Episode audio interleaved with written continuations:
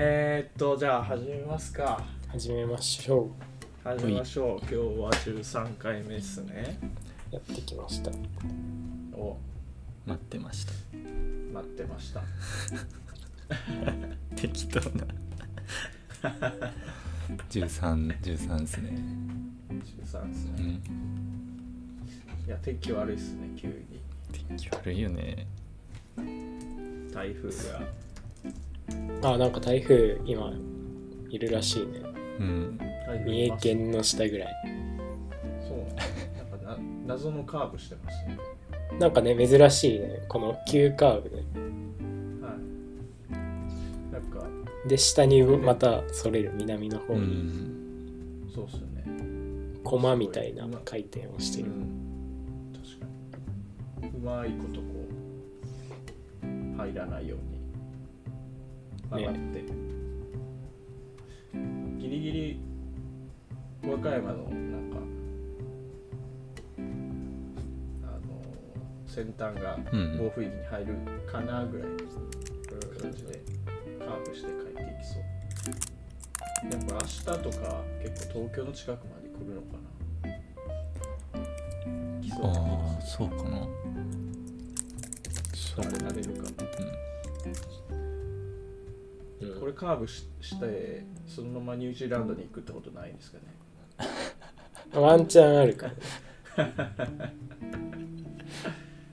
まあなんか多分あれか偏西風に乗ってるからこう右に流れるけど多分下の方に行ったらまた逆の風とか流れてますね確かあどうなんだ偏西風は偏西風なんじゃない？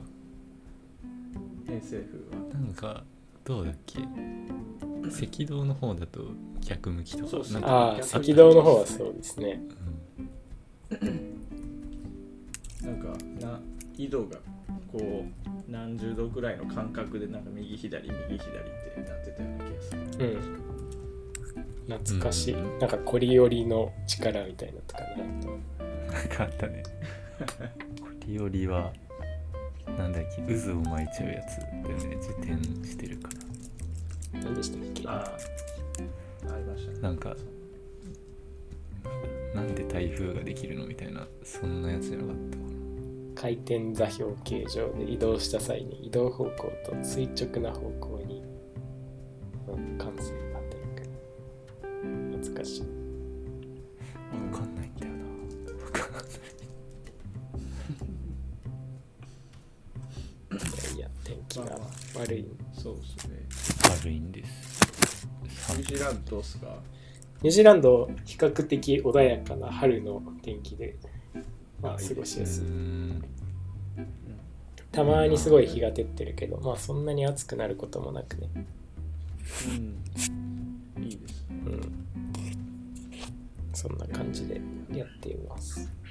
おいいな。いやなんか GoTo キャンペーンでちょっとあったかいとこ行きたいなっていう。あ GoTo 沖縄とかもみんな行ったりしてる。沖縄。台風シーズンじゃないかな。うん。まあそうですね。ちょっとキーボードがうん。ババグりまくってますね 接続が切れるのなんかよいしょ。またタブを連打してる。そんなことになる。PC 変わったのに。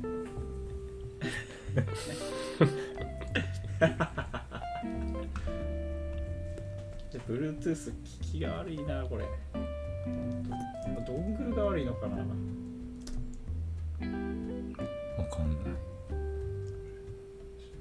買い替えるかもしれない。なんかあああって言ったらあが10個ぐらい入ります。すご。なんでだ連打コントローラーや天気調べたいのに調べられない。悲しいじゃ不便。いやちょっとクソだな。USB 接続したいででもそういう新しいパソコンにすると特に Mac とかそういうんじゃないとなんかねあるよね。その USB アダプター買って Wi-Fi でどうのみたいなとか。そうなんですよ。そこら辺が一番めんどくさかったりするよね。めんどくさいでうすね、ん。ほらウェブカメラもあそうですね。ちょっとじゃあもうこの流れで先に自作 PC の話して いいですかあのそうですね。先週の終わりにちょっと自作 PC ちょっと考えてますみたいな話をしたと思うんですけどあのでそのあれ撮ったの土曜日ででその次の日の朝からも秋葉原に直行してで、あの GForce の RTX3080 っていうえっと9月の16ぐらいだっけな？に出た新しい NVIDIA のビデオカードがあるんですけど。うん。でネットどこで探しても売ってないんですよね。うん。でなんかまあ秋葉原にも売ってないみたいな情報が流れてたんですけど。まあちょっとダメ元で行ってきて。ででそうしたらあのどこだっけなパソコン工房か。なんかドスパラとか全然売ってなかったんですけどパソコン工房でうん。2個だけ置いてあってでそれ1個取ってきてで1個取ったらすぐなんか他の人入っていますので残りの1個取って。で,、はい、で僕が CPU 探してたらなんか「あれ3080ないですか?」って店員さんに聞いてるあのまた新しい人が来て「ああのあのあの人が今手に持ってるので最後ですね」って。言ってああれがレジに行ったら終わりますみたいな。そんなことやれんの？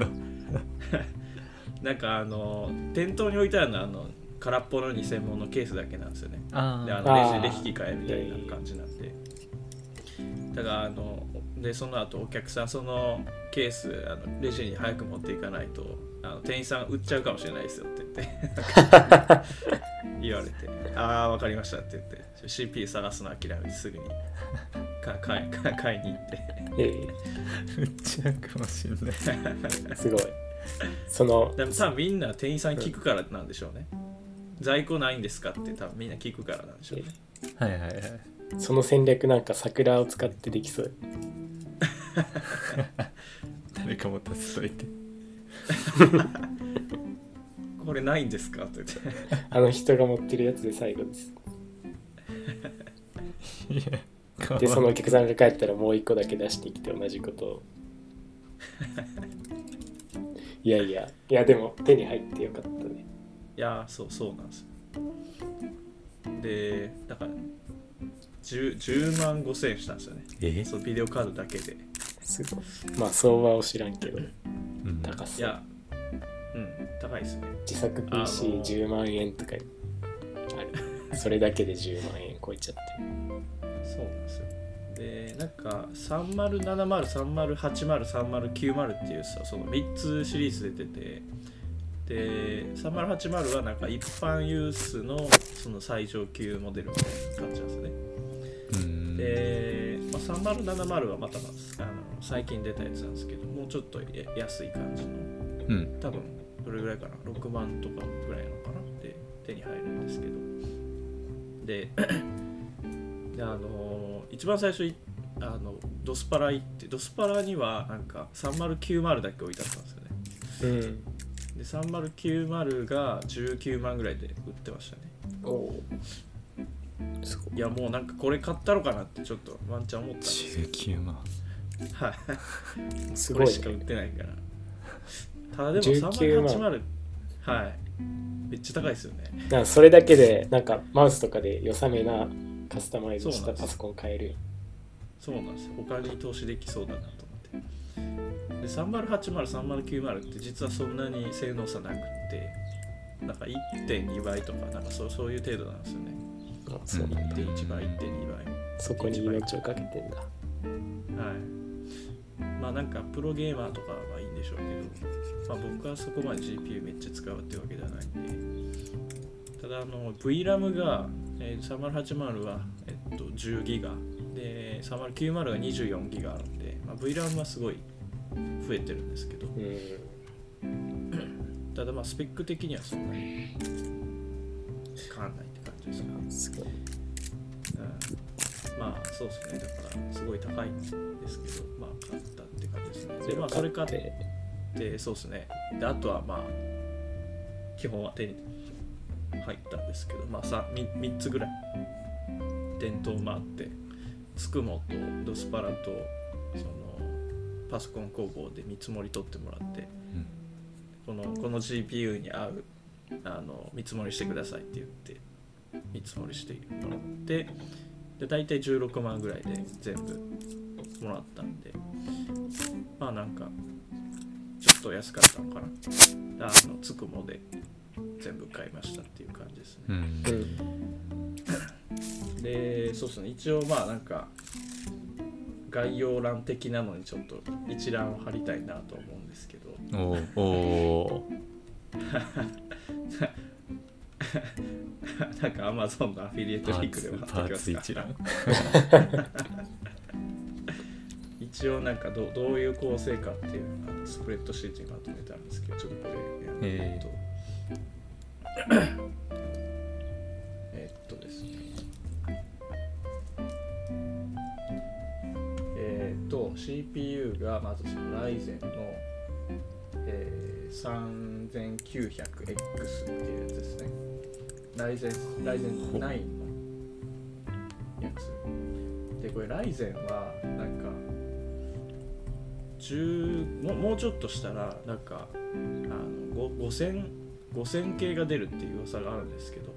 うんまあでもなんかそんなめちゃくちゃスペック上がってるわけっていうわけではなさそうだったんでまあもう買っちゃおうかなっていうので。でこれが、まあ、6000ぐあろ6万ぐらいですね。CPU が。うんうんでこれがまあ一番高く。てであとマザーボードが X57 スティールレジェンドってやつでで このライゼン9に合うあのマザーボードっていうのは X570 っていうやつですね、で X570 っていうマザーボードはまあ他にもなんか ASUS とかからも出てたりとかなんか34種類ぐらいあるんですけど。でまあなんか違いはそうっすね。あのまあ w i f i がついてるとかまああとあのイーサネットその有線が 10GB まで対応してるとかお。10GBps まで対応してるとかあのあとはそのマザーボード自体が光るとか、えーおっしゃる。はい、なんかそういうので選ぶらしいですね。マザーボー光らせたいんや光る。ドははい。な なんかメモリとか光らしたりしてたもんなんか YouTube の人。ああそうなんですよね、うん。光らせ欲があるのかなみんな。うーんみたいですね。いやなんか僕このこれ揃える時に光らせようなんて全く思ってなかったんですよ。うんうんあの大体光るんでなんかそうなってくるとこれも光らしたいなみたいな気持ちにはなるのは分かりますね。なんか。いやマザーボードも一番安いやつなんか光ったんでとかえーでそうするとなんかケースちょっと透明なスケルトンのやつがいいなとかなんかあどうせならこれも光らせようかなみたいななんかそういうすごいね。無駄な欲が出てきてちょっとこう 購買意欲をかきたてられるというかうまいうまい商売やってんなっていう。うまいのかな。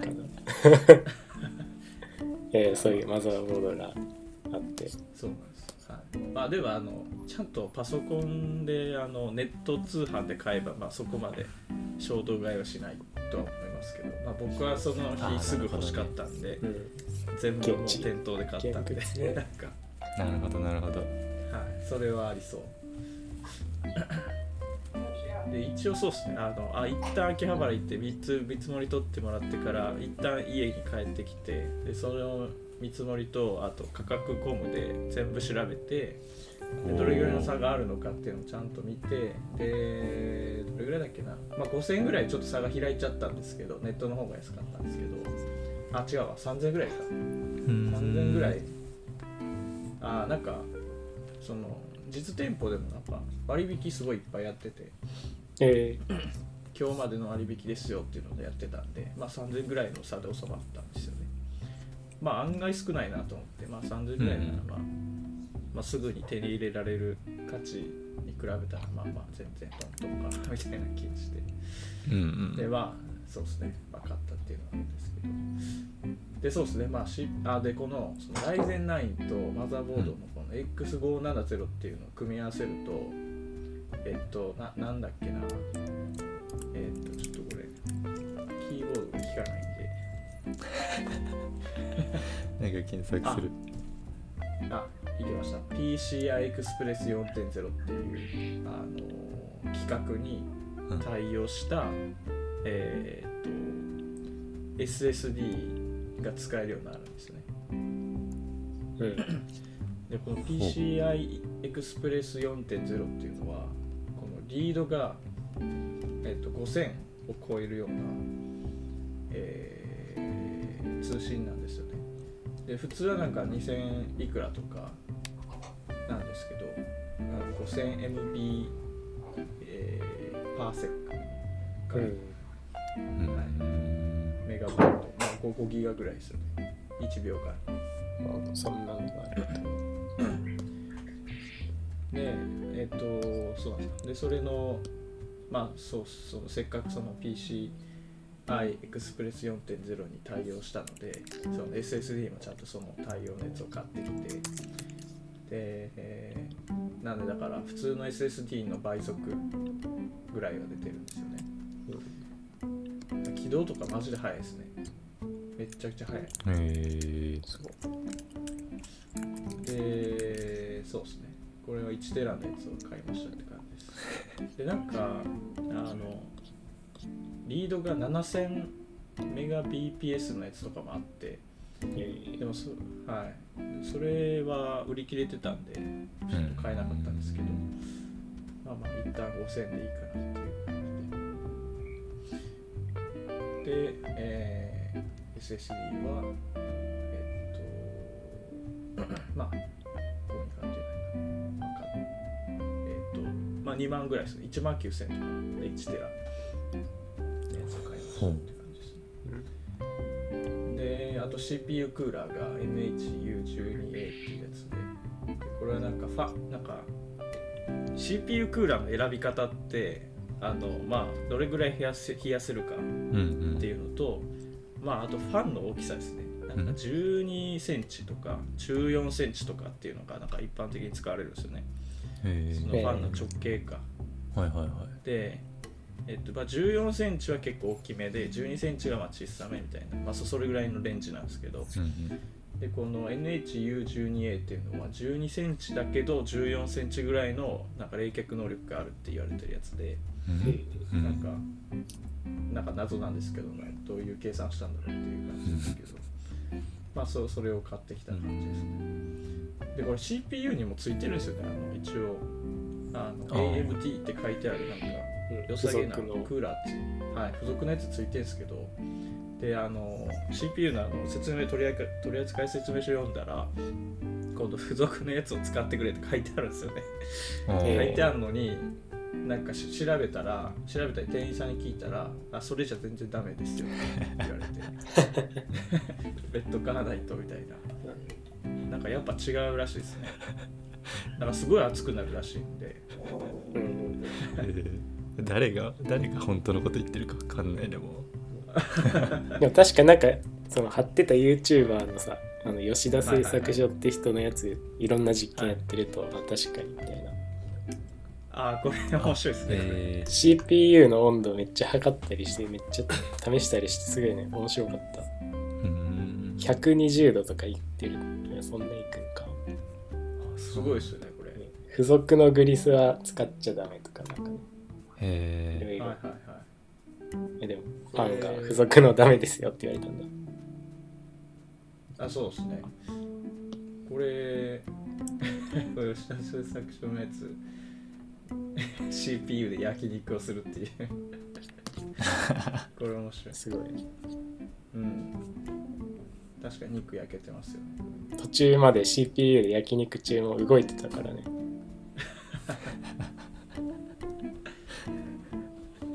肉焼けしかもなんかなかなか良さそうな肉やし。こいやこんなパソコンの中身まじまじと見ることもそんなないから楽しい。れうん。あー見たことないな。やーでもやっぱ勉強になりますねこれやってると。えで意外に簡単でしたね。なんかめっちゃ手こずったんですけど 手こずったんですけどただあの簡単ですね。2回目以降は多分簡単にできそうな気がする。ー、おおこれ組み立ててこれ組み立ててあとスイッチオン5つぐらいしかないんでやることって。へえそのマザーボードにメモリとなんかいろいろ CPU と挿してみたいな、そうっすね。だから CPU 挿して順番としては CPU まず挿してでまあそこが一番の鬼門ですよね。あのピンが折れたらもう終了なんでそれで。え怖っ。まあでも だから6万円飛ん飛んじゃいますそれで。まあでもそんな難易度高くないですね。なんかすごいヒュッて入るんでうん。うん。そんなにむずくない。あれでまあ折る人はもうだいぶなんかすごい手が震えてる人みたいな。感じですね緊張が 緊張のあまりなんかブルブルして。ちょっと。羽生さん羽生さんのなんか勝ちが見えたみたいなそう。あーってなったらやばいかもしれない。CPU イップスが発生する、そうじゃない限りまあ大丈夫です。うん、でその後あの CPU の上になんかこう CPU の上が本当は天天板になってるんで鉄板みたいになってるんで、うん。その上にこのグリスっていうやつを塗るんですよね。なんか灰色のなんか粘土みたいなやつ。でそれをちょいちょいって塗った上にその後のクーラーをつけるんですよ。ファンファンをつけるんですよね。でそのファンはどうなってるのかっていうと そのえっ、とヒートシンクっていう部分とそのファンの部分2つ分かれてるんですよね。うんうんでそのヒートシンクってやつがなんかこうすごい熱伝導性の高い、まあ、銅とか、まあ、いろんな金金属で作られてると思うんですけどでそれをこうピタッとこうあの CPU とグリスにこうなんかサンドイッチするんですよ。うん？うんうん CPU グリスその、えーヒートシンク。でこう CPU にグリスを塗ってそのグリスを塗った部分にヒートシンクをくっつけてその上にファンがある。そうなんですよ。ああなるほどね。はい。なんでこう鉄でこうくっついてる状態ですよねあで表面積こうもうがっつりピチャッとくっついてる、まあ、くっつけないとこの熱伝導しないんで。うんそうだね。で,、はい、でくっつけてそのよ四隅のなんかネジが4つあるんでそこでこう固定しておくと、まあ、それでくっつくんですよね。ペタッと。へでそのヒートシンクの金属がこう上にキューッとこう伸びてるんででその上の方の金属っていうのはすごいなんか細かくなってるんですよねなんかこう表面積なんか小腸のひだみたいな感じではいはいはあのすごいガーッとこうなんか表面積をいっぱい増やしてるんだと思うんですよあれは。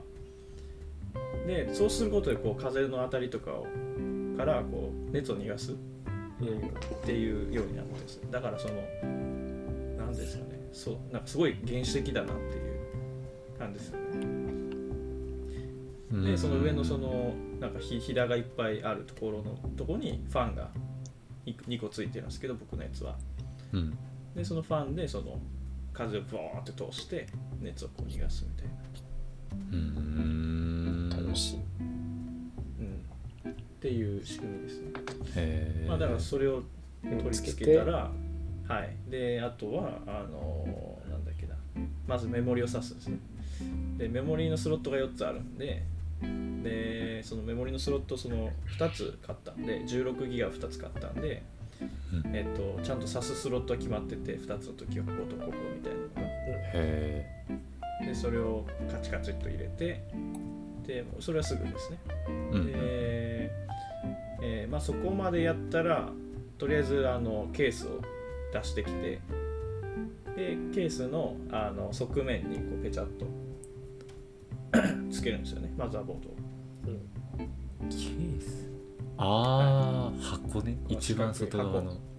箱。ですね、はいはいはい。でその箱のその側面。側面にこう、上側面とかにこうキュッとこうえ上にヒュッとはめて。でまあなんか 8, つや8つぐらいこうネジがこうガーッと入れるとうん側面にペチャッと貼り付く感じになるんですね。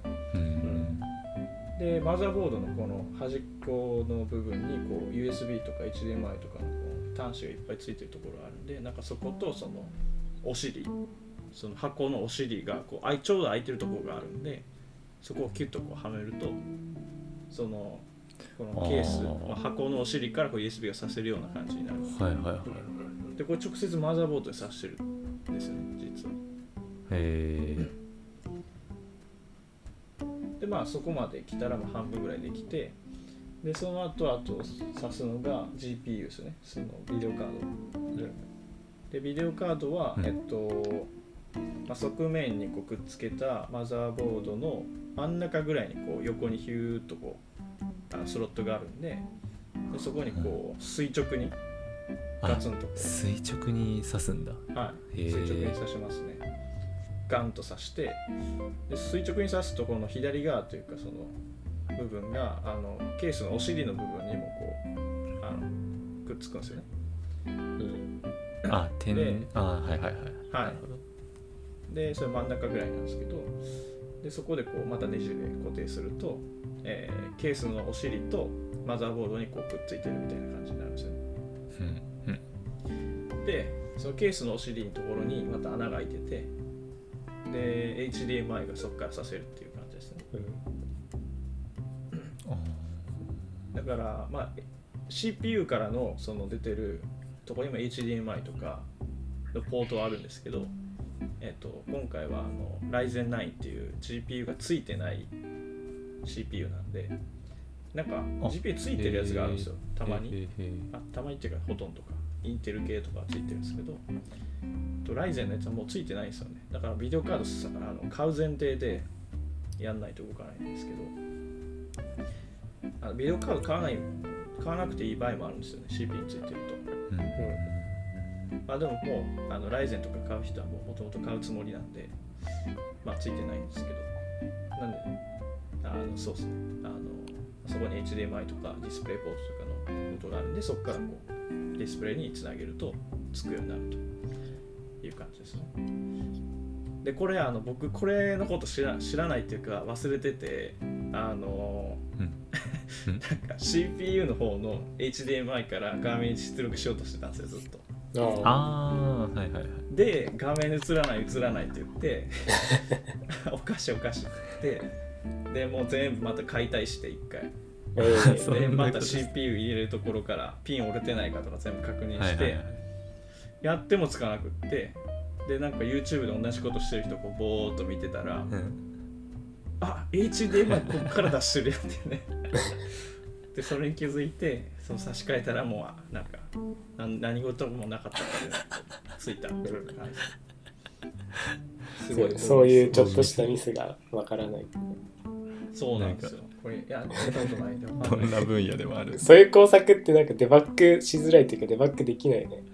そうなんですよね。だからなんか初期不良が結構多いらしいんですよね。あのビデオカードとか CPU とかえメモリとか、であのマザーボードとメモリの相性が合わなくて使えないってこともあるんですよ。なかなかそうすると慣れないとわかんない、問題の切り分けがすごいむずいですよね。うん。うんうんうん。つかないときはつきません以上だもんねそうなんですよ。どどれが悪いのかを特定するのすげえむずいですね。で、まあ、一応なんかあの買って2週間はあのサポートついてるんですよ。その初期不良の時に。持ってきてねっていう。ただこれどれを持っていけばいいのか分かんないみたいな。確かに。GPU が悪いのかメモリが悪いのか相性が悪いのか俺の組み方が悪いのかみたいなそういうことになっちゃうんでまあでもよかったです今回ついてくれて。うん。で一応なんかマザーボードに4つランプがついてて なんだっけ、うん。CPU メモリあとなんかもう2つあるんですけど。で一応なんか電源オンにするとそのランプがつくんですよね。赤いランプ、赤いランプがあるんですけど。でそのランプで一応なんかデバッグするらしいんですけど。えそのはい、へえあああれデバッグへえそうなんですよ。あれなんか、って知らないけど。はい。うんうん LED みたいなのがついててうんはいはい赤はい。いでそれをそれが全部消えたら OK なんですよね。あそうなんだ。ただえはい、なんか赤いランプがずっと点灯してたら、えっと、例えば CPU が点灯してたら CPU がおかしいとか、メモリが点灯してたらメモリがおかしいみたいな。へ読み方ができる。え。そうなんですよ。で最初つけた時はなんかピコンってこう CPU とメモリがついたんですけどすぐに消えてうんあれ？なんか問題ないなってうん。思ってたら、まあ、結局挿す場所間違えてただけなので問題なかったっていう。感じですまあまあよかったね。そうなんですよね。であとそうですね GPU 挿してあと SSD も。あさっき SSD ですね。さっき SSD 挿してから GPU 挿すっていう。うん。だからもうそれでおしまいですね、うんああとはそのケースの配線。うん。あの今回なんかすげえピカピカするやつ無駄に買っちゃったんで。でなんかケースにもファンが3つついてるんですよね。先頭のとこに。うん。あすごいピカピカあーああこれはケースのファンなのね。この写真の。そうなんですよ。あこれがそうなんですよ。G G フォースじゃなくてこれはケース側のファンなの？かケース側のファンなんですよ。へでケースもその一応空気の流れを作ってやらないとこうどんどんこう排熱してくれなくなって熱くなるんで。ん。うんだから結構あの上とか前とか後ろとか結構いっぱい穴が開いてるやつ買ったんですけど、うん。うんでそれプラスこうピカピカ光るファンが3つついてるっていうやつなんでその、まあ、配線が結構大変ですね。ああとそう電源ですね。電源あはなん電かすごい源一番なんかしなんなんていうの？直感的じゃない。そうなんですよ。で電源はなんかその四角い黒いなんかあの箱みたいな重い箱みたいなやつがあるんですけど。でこれ電源だけで多分1万2000円ぐらいするんですけど。すげえ。へえで,、はい、で今回はなんかえっとビデオカードこの、えー、GForce RTX3080 がえっと 750W 以上の電源じゃないと動かないんですよね。うんでこれ結構750高いらしく結て構電子レンジより高いよね。ああそう電子レンなんですよ。ジぐらいか。そうなんですよ。600 とか500とかよりもね。そうなんですよもうなんかめっちゃ焼けちゃうじゃんっていう焼肉も焼けそれは焼けるわなっていう感じなんですけど。でその一応 CPU とかライゼン積んでるんであの8000あ 850W 以上欲しいってその店員さんに言われたんですよ。はえでその電源 850W のやつをこういろいろチョイスしててで1万2000円ぐらいでまあ買ったって感じですね。あうんでその電源はどこに来るかっていうとその一番下にその電源用のスペースがあってケースの。ほでそこにこう、えー、とそのケースのおしお尻の方にこうくっつける形でペチャってこうくっつけるんですよ。ーこの上げ底みたいになってるところ。あそうですそうですそうです。ううん。なるほでそうするとこのケースのお尻からあの 電源挿すコンセントコンセントというかその電源供給する部分がひょこんと出てくるんでそこにガガツッと挿してやるとこう電源にこう電電気が供給されてっていう感じですね。えーこれ電源そうなんですよ。で電源はなんかあのそのえーっとなんかすごい細かい四角いなんかスロットみたいなのがなんか40個ぐらいあってでそれをこう、はい。なんかここは CPU の電源ですよとかここはなんかあのえーっと SSD とかハードディスクの電源ですよ。そういうコーナーがいっぱいあるんですよ。ねはあ4つぐらいコーナーがあって。でそのケース買った時にもうその配線自体はケース側についあ違う違う違う違う、えっと、で電源側か。電源側のケースの中に入っててうん。でそれをガチッと挿してえっとそのやつをこの裏側通してきてえーマザーボードにこうガツッと挿すみたいな感じですね。うん。でマザーボードのこの、えっと、右辺と下辺下辺底辺にあの挿すところがねい10個ぐらいあるんですよ。ですごい小さい字でなんか、C、ここ CPU とか USB とか、なんかオーディオとかいっぱい書いてあるんですよねで電源もマザーボードに供給する電源も2種類あってあの、C、CPU の補助電源とあとマザーボード自体の主電源。うんこれ2つないと動かないですよね。えでまあなんかこう、まあ、それを全部こう通してきて刺してきてでこれでようやく動くっていうであとファンファンとかどうやって動かしてるのかっていうとファンはうん。なんかマザーボードにこう刺すとこがあるんですよ専用の。ああのファン用の電源っていうなんかマザーボードにこうピピってついてるんでそこにキュッて刺すと。でそうするとこの主電源から供給された電電力がそこのファン用の方のところにヒューッと入ってきてこう動くっていう感じですえ。ね、ーあマザーボードが温度のセンサーとかちゃんとやってるああそそういうことですそういうことです。えーまあそうだよね。CPU 管理してるじゃないですね、へえ面白い。そうなんですよ。ねでうん。だからそんな感じですかね。うん。USB とかも。うん。まあなんかいろんなこう細かい配線とかまあいろいろありましたけどそんな感じですよ。あはすごい。電源が一番むずそうやあ電源が一番時間かかりましたね。な なんこれか初見でなかなかね、はい。説明書を確認しながらあこれはここかみたいな。そうなんですよね。まあでも大体どのマザーボードも一緒っぽいんでまあ一回やっちゃえばもう結構そんな時間かかんないかなっていう気がしますねやそれであとは Ubuntu を入れて、あそうですね。えっ、とでまあ自分が持ってる iMac であのまあ Ubuntu のそのブートディスクみたいに作ってうんうん。で20.04が一番新しいやつ。で、うん。それの日本語バージョンを入れてうんうん。まあ、うん、普通に設定したって感じですね。うん。いやよかったねスムーズにいって。いやーそうですね。で今、えっと、キーボードは普通に iMac のやつをあの Apple キーボードそのまま流用しててうんあでその Bluetooth の機能がマザーボードについてないんで、えっとまあ、USB ドッグルなんかそういうちっちゃいやつを、まあ、挿して、えっとまあ、2000円ぐらいのやつを挿して使ってるんですけど、なんで普通の Apple キーボードとでマウスは買い替えましたね。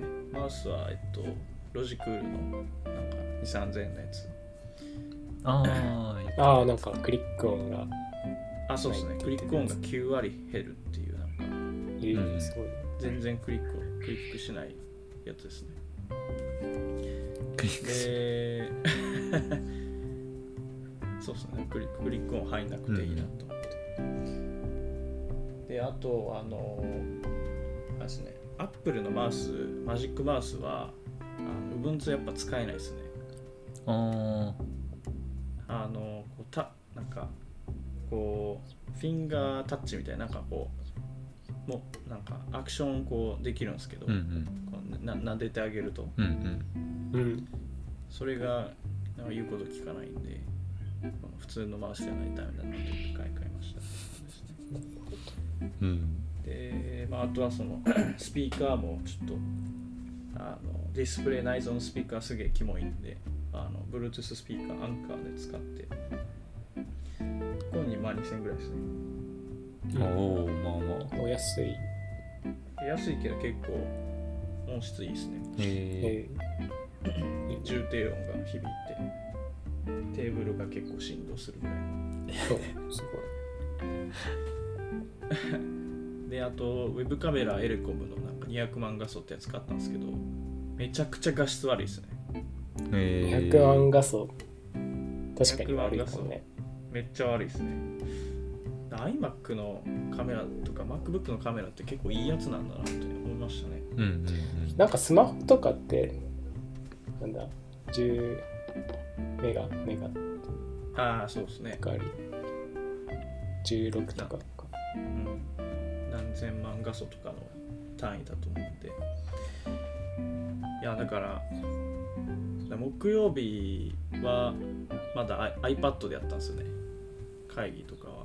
あカメラ持ってなかったんで。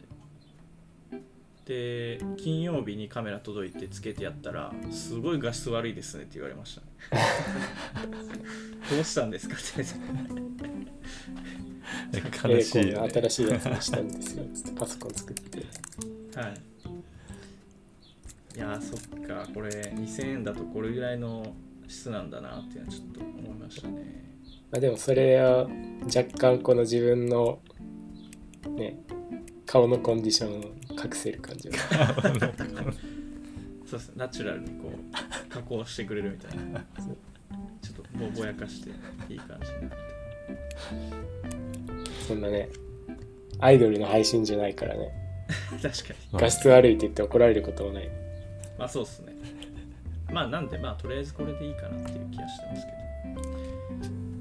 うんうんどまあそんな感じですかねまああと強いて言えばその Bluetooth と僕のキーボードマウスの間にモニターがいてそいつのせいであの全然言うこと聞かないっていう Bluetooth が全然繋がらない 遮断されてるはい。なんで、あの、延長ケーブル買いました。USB の延長ケーブル。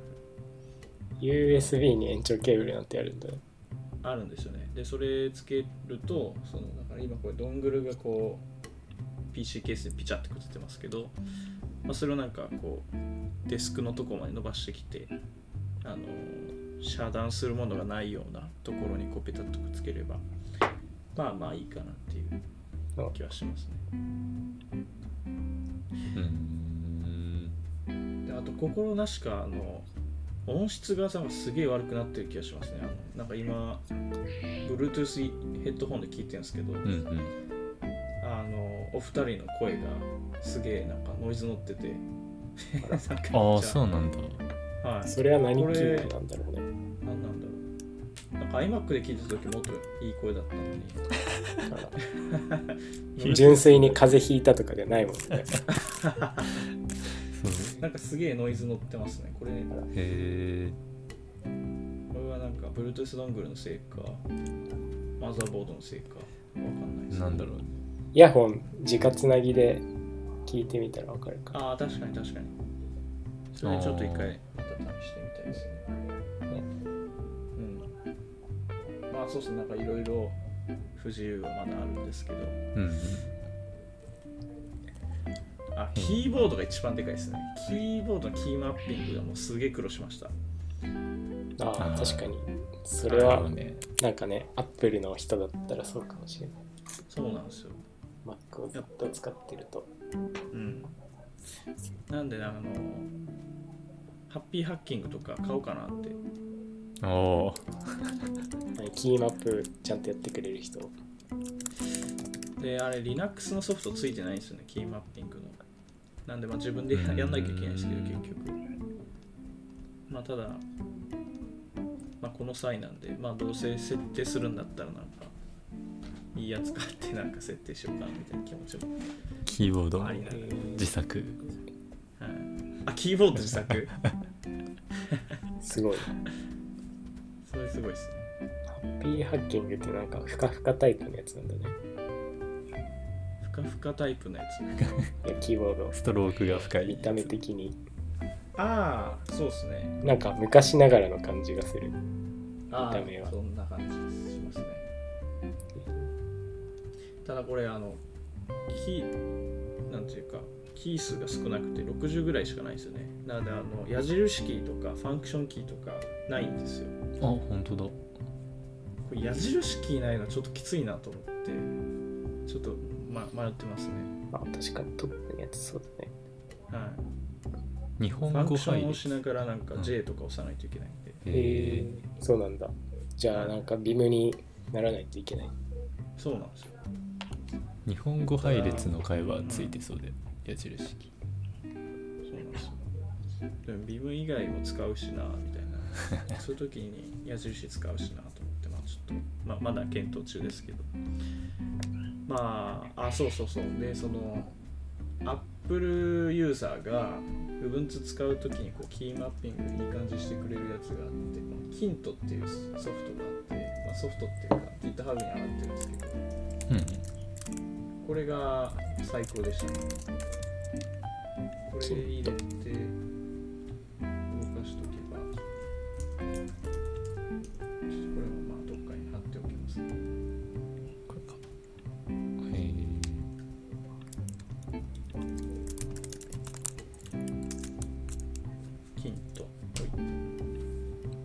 ードコントローラー。いや、やっぱ連打もうバグってんな。バグってますねちょっすげえ10個ぐらい来た。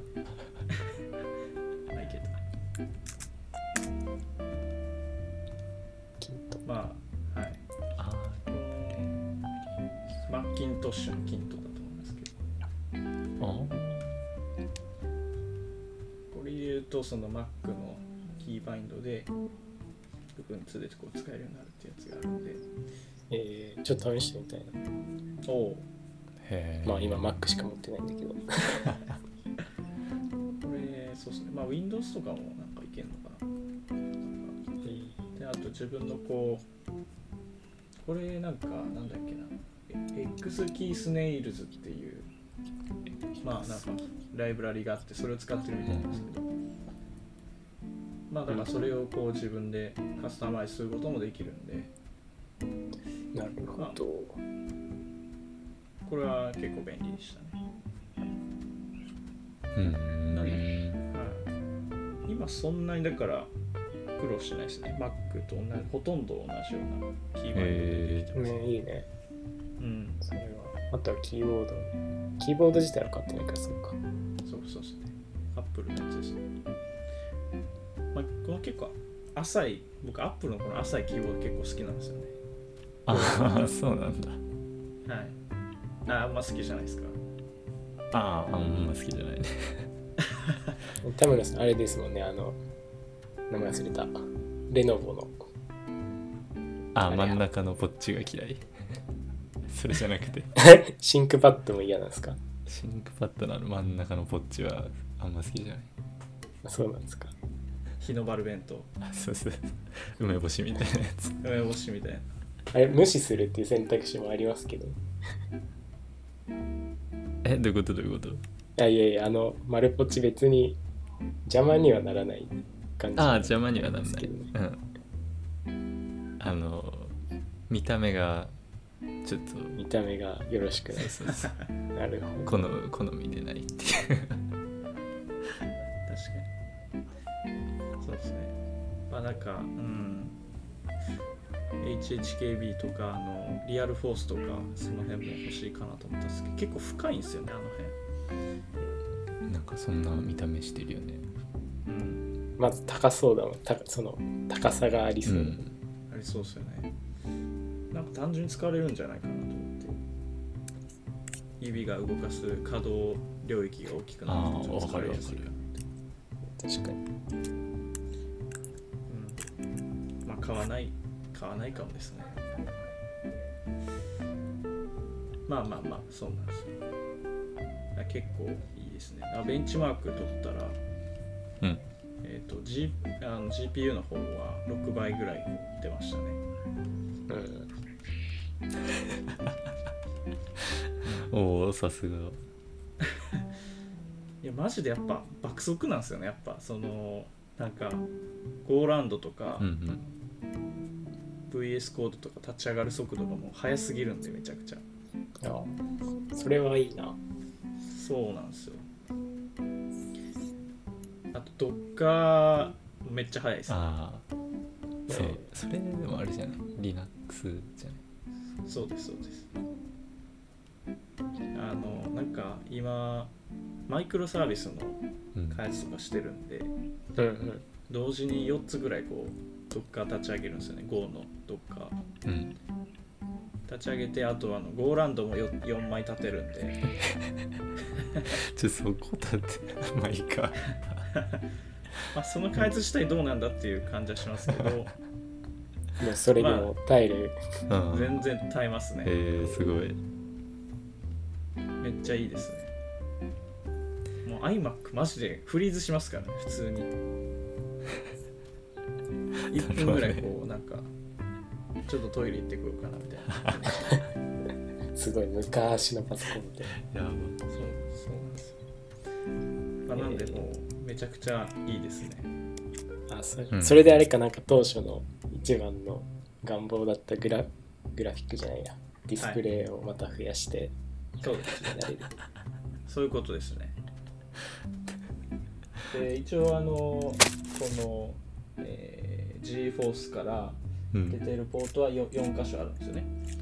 うん。うんああなので今はい3つついてるんで、うんうん。まあもう1枚は全然普通にいける。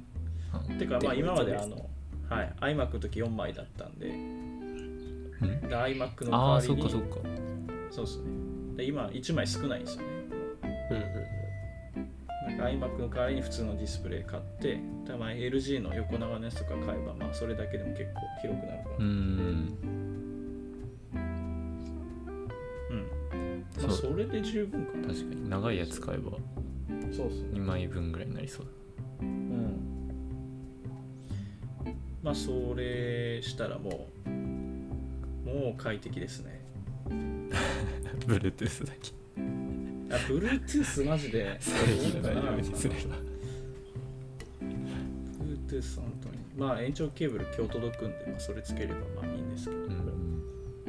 まあ、それでダメだったらちょっとなんかもうちょっとちゃんとした Bluetooth あのアダプターっていうか、うんうん。ちゃんとこうめっちゃ強度の高いやつアンテナついてるみたいなやつを買おうかなっていう。ええそういうのもあるんだまあそんな感じですかね。で総額で言うと27万ぐらいですね。あそまあ普通に iMac 買うよりか全然安いですね。10万ぐらい安い。もっと安いかな。う、うん、同じスペック出そうとする。と50万ぐらいになるの、いきますね普通に。あうん。iMac iMac の1年はいくな iMac Pro とかがまず55万からスタートみたいな感じです。ねうんなんだっけ MacBook Air なんか一番安いのも10万ぐらいからになってて、高いですよね。Mac やっぱ高いよな。どんどん値上がりしてる気がしますね。うん。でしかもちょうど今あの過渡期じゃないですか。あのアップルシリコンとか言ってるんで、うんうんちょっと今は買えないかなっていう気がします、あ確かに確かに。うん、アップル独自のチップとかにこう流れちゃうとやっぱ GForce ライゼンやっぱすごいんで、あうん。うん、ちょっとこっち使いたいなって気持ちになりますね、まあ、あと将棋ソフト早く動かしたい。あ。と6送って読む6学点を水晶だっけな。はい。あのー今まで iMac のパラレルデスクトップでうん。Windows 動かして、えーその上で激差しを動かしてたんですけどうん。うんあのなんか7段とかでこうあそのなんかあの局面を読んでくれる解析モードがあってでそれの強さうん。をなんか4段5段6段7段みたいなので選べるんですけど一番上の7段で解析させると20秒ぐらいでフリーズするんですね毎回。フリーズするんだ。はい。なんでちょっと使えないなと思ってて、えまあ、今回多分結構使えるかなっていう感じですかね。ちいい実験台で。そうなんですよ。でちなみにあのあそういえば今日はあの全然関係ないですけど竜王戦やってますけどああ。確かに。あの藤井聡太君があの自作 PC 作ってるんですけどうんうん。えーっとどれだっけな。藤井聡太君が持ってるのはこのライゼンスレッドリッパー 3990X ってほほでこれ CPU だけで50万ぐらいするんですよ。すごいよね。これえぐいっすよね。だこういうのでやればマジでなんていうかこういう将棋ソフトとかもめっちゃ強いんでしょうけど。まあでも今の CPU でも全然強いはずなんで。ううん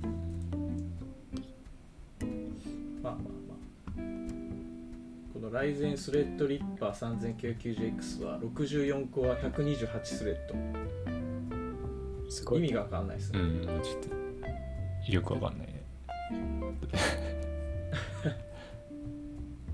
確かあの Windows って64スレッドぐらいまでしか使えなかった気がするからなんかそもそも使いこなせるのかっていう気持ちありますけど、うん確かにまあまあまあ。48万。そうっすよ。えぐいですよね。で僕のやつは12コアの24スレッド、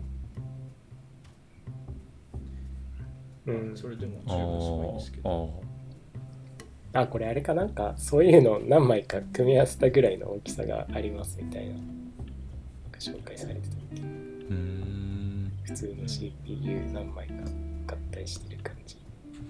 まあそうっすね。基本的になんかもう今 CPU シングルスレッドの性能でそんな上がんないんでもういっぱいくっつけるって感じですね。コアがコア数がいっぱい。あればあるほど値段が高いんで。これから将棋ソフトもそれに対応した感じでいくのかな。でコアをめちゃめちゃ増やすものとかそういう設定とかあるのなんか。ありそうですね。てかあの複数 CPU つなげてなんか並列に演算させるみたいなのがありましたね。え。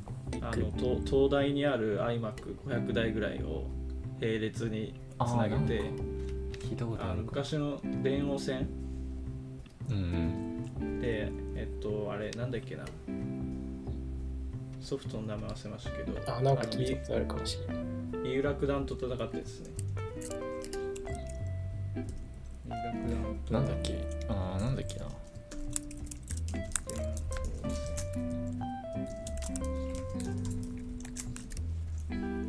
こんな。あ GPS 将棋。GPS 将棋。はい。GPS 将棋。ああなるほどあれ500台使ってたなそうなんですよ。あ666台か。すごい。今調べてたら東大駒場にある600台以上の iMac を並列につないだっまあそうなんだ。て、はい。えー、すごい。図書館のやつ全部つないだのかな。なんですかね。すごい。っ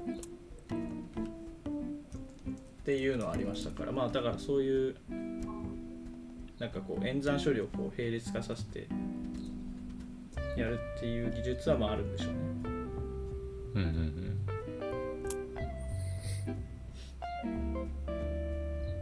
まあもうすごいっすよね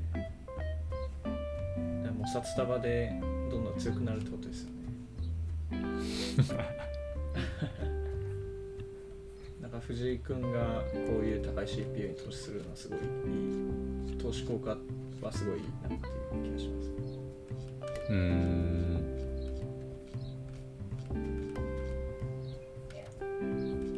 もう今はみんなソフトで研究してますからねうんうんうんまあそうですねあの今日はあの竜王戦第1局の、えーまあ、渋谷のセルリアンタワーかなあそこの能楽堂でやってるんですけどまあ多分アベマとかでやってるのかな。あのー今日はあその2日制の将棋なんでえうん。あの昨日1日目ですね。うん。で確か24手ぐらい進んで羽生さんが封じてうん。で今日続きからなんですけどうんすごい急戦調の試合でしたね。対局だった、うん。なんかちらっと見たよはい、金銀が動かないままなんか大駒切りそうみたいな。はい、王さん両方といい曲でもうあの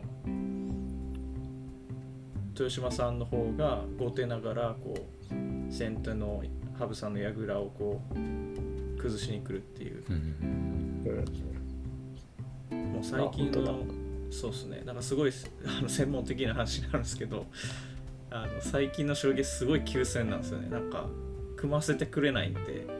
うん。流行ってるのかこういうのが。はい。これはもうあれですねソフトのせいですね。ああこう昔の将棋っていうかなんかこうじっくり組み上が組み上げて24手ぐらいかけて組み上げてやるっていうのがなんかこう王道みたいなそれが美学みたいな感じだったんですけど、うんうん。もう今もうソフトがもうそんなこと気にせず勝てばいいっていう感じでガンガン攻めてくるんでね。ですごい勝率がいい、はい、でそれが勝率すごいいいんですよね。うーん。でそうなるとなんか組まなくていいじゃんみたいな。なんかそんな固く組まなくていいじゃんみたいうん。などちらかというとこうバランス重視の将棋ですね。全体的なバランスでこう攻め合うみたいな。うんうん今日は特にそうですね。すごい急戦のなんかもう34年前とかこんな形見たことないみたいなちょっとなんか全然わかんないですね最近の研究はもう。うわけわかんないんいやでもこういう指し回しすごいね今なんか封じ手の読売新聞のサイトの封じ手のリプレイを見てるんだけど、はいはい。コンピューターになんかアマチュアが真似するとすぐ悪くなりそうな感じする。あそうですよね。なんか今まあアベマの将棋ソフトだと5050で出てましたね。50対50うん。今？ではい。今41対59になってない？あマジですか？あ、いうん。今見てないです。あ。あちょっと羽生さん負けてますか？あうんそう。うん。あら。なんかねこれ自分だったらもうダメだなって感じになってるけど。うわすごいなこれ。王様の目の前に馬がいてなんか桂馬も近くに飛んできそうで。すごい将棋っすねこれ。王さんがもう一歩も動いてないっていう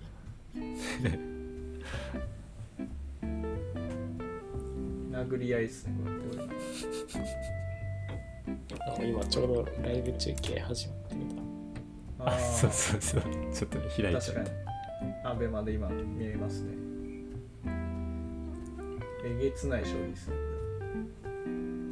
すごいまあでもこういう将棋はあのそうっすね。ソフトの評価値あんま関係ないですね。たあなんかねソフトから差し継いで人間がなんか完璧にさせないよねこういうの。させないですね。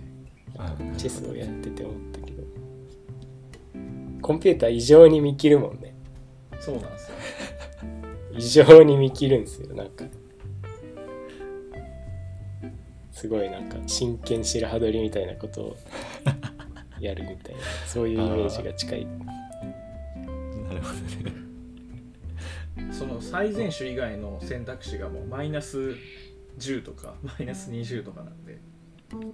なんかね1個ミスったらなんかほぼ罪みたいな感じになる、んすごいなんか細い道なんですよね。それ一歩でも外れたらもうおしまいっていう。なんでこうこういうのは全然逆転しますねまあちょっとあのちゃんと盤面見てないんであれですけど。まあまあ。そうですね。ちょっとこれはすごい今日はめちゃくちゃあの注目のタイトルなんで、はい、これは紹介せずにはいられなかったっていう。これ勝つと100期になるの？これ100期ですね。これがああそうなんだ。ああそれはちょっと見たいねこ激の後。激アツですよ。ホブスさん。はい。で羽生さんタイトル戦すごい久々ですからね。うーん。1年2年ぐらい経っちゃってますから、うん。でこれだってもう50歳ですからね今羽生さん。ああすごいね。そうか。最近50歳になった。んでだから50歳でタイトル戦出ること自体もなんかすごい上の方にいましたね。そのなんかね歴代の年代のタイトル挑戦ランキングみたいな。ああへえいやすごいね。だねこういうの20代強いよね。20代っていうか藤井聡太もっと若いけど。うそうなんです前なんかどこだっけな王将戦かなんかのリーグ戦でうん。あの羽生さんが藤井さんに勝ってましうんうたよ、ん。まあ、だからこれ逃したら結構次ないんじゃないかとかそういうのも結構あってあめちゃくちゃ注目度の高いですねシリーズ。であのこれ豊島さんって過去5回タイトル取ってるんですけどまだ1回も防衛したことないんですよね、ーあそうなんだ。へえー、そうなんだ。はい、全部1年で取られてるんで。え新しいタイトルはすごいどんどん取るんですけど、うんうん。防衛はまだしてないんで、うーん。まあ、初防衛するかあここに書いてありますね。初防衛かか。通算100 100期か。そういうことか。そういうことですね。いやこれは熱いですよ ー熱いね これは。暑いですね。まあ大体決まるのは12月ぐらいですねいつも決まるのは。ん？何が？あそのどっちどっちがタイトル持つかっていうのはえっとこれ7番勝負なんであ最短でまだ4試合するじゃないですか。最後のやつではないってことか。あここれいあの 1, 回目です。開幕曲です。あ開幕か。はい。だからこれで4回勝たないとダメなんで、はいはいだからまあ勝負が終わるのが12月ぐらいですね。うーんその時にどっちが勝ってるかっていう。あなるほどね。はい。そうか。まだ第1曲か。はい。いやーこれで100期取ってくれたらまあそうですね。年越せそうだなっていう。感じですね逆になると越せない。越せないになるいやってでもなんか羽生さ100期うん、見たいですよねやっそうだね。こどうしてう一もね。般の人も盛り上がりそうな感じですね、ぱそうっすよ。99で終わっちゃったらやっぱ悲しいですよね。うん。いやいやそうだよな。藤井藤井さんがそれを塗り替えれるのかっていうところもありますけど。ああなるほ羽生さんの初タイトルって何歳の時なの？初タイトル20ぐらいじゃどなないんか特別若くはなかったよ初タイトルは平成元年。19歳か。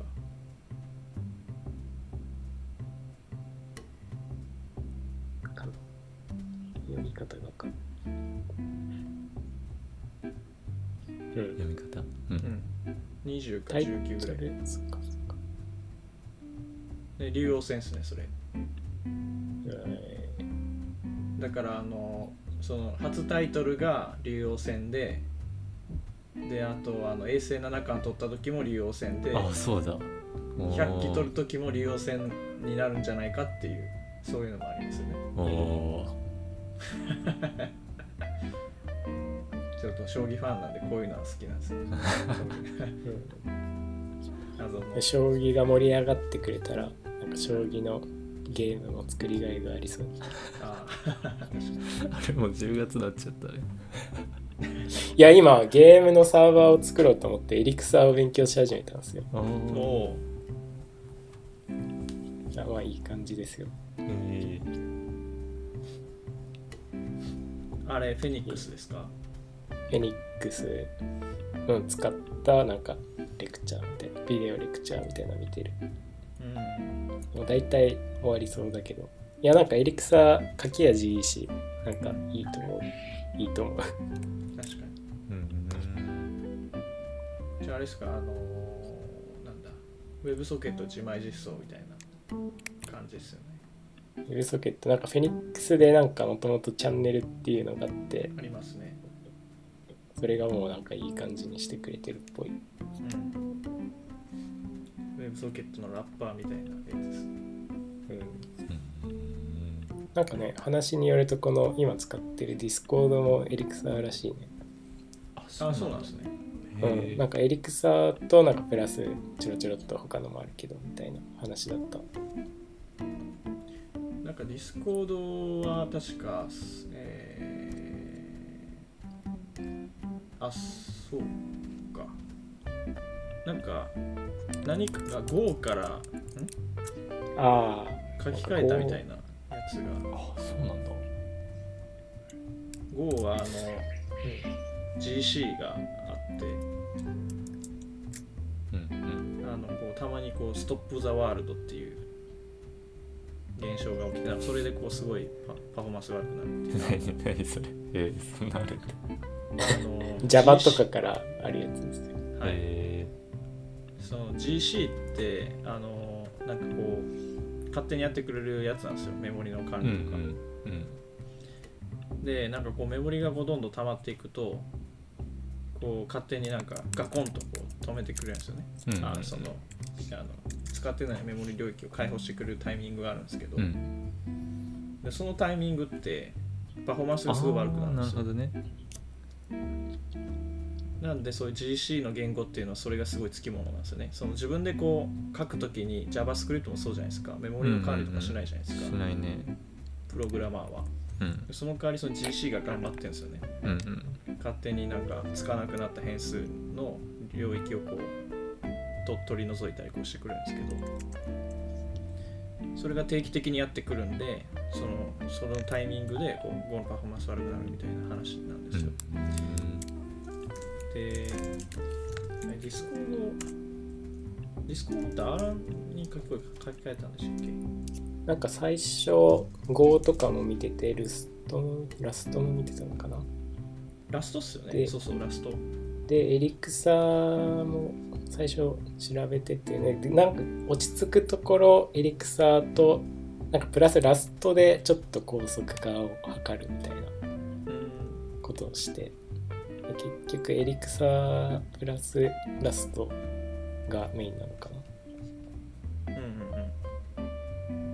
な？とかそんなことが書いてある。うん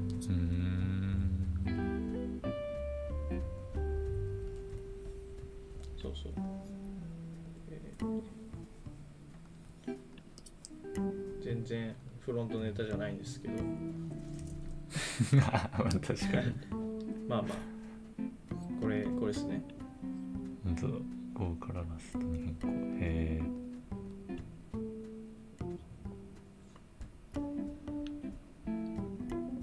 いやすごいよね。なんかなんかの記事にこのエリクサーの実装チーム5人しかいないみたいなインタビューが出てた気がする、そうなんだ。20個ぐらいサービスに分けてるらしいんだけど。うん。それを5人で見てるっていう話が書いてあって。うん。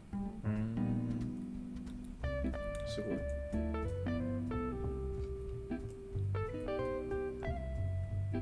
そうそう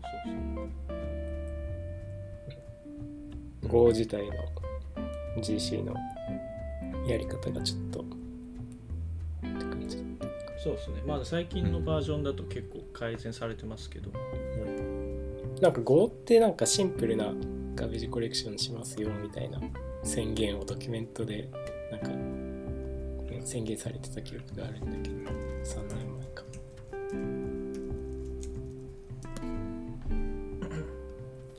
まあそうですね。まあ、ただやっぱ GC はやっぱあるんで、まあラストってそんそうないんですからね。自分であの管理しますからね。うん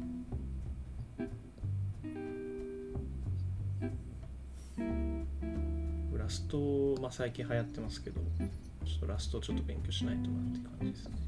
うんえラストで将棋ソフトラストで書き直しましたみたいなやつってねエイプリーがエイプリそうーですね。流行ってますね。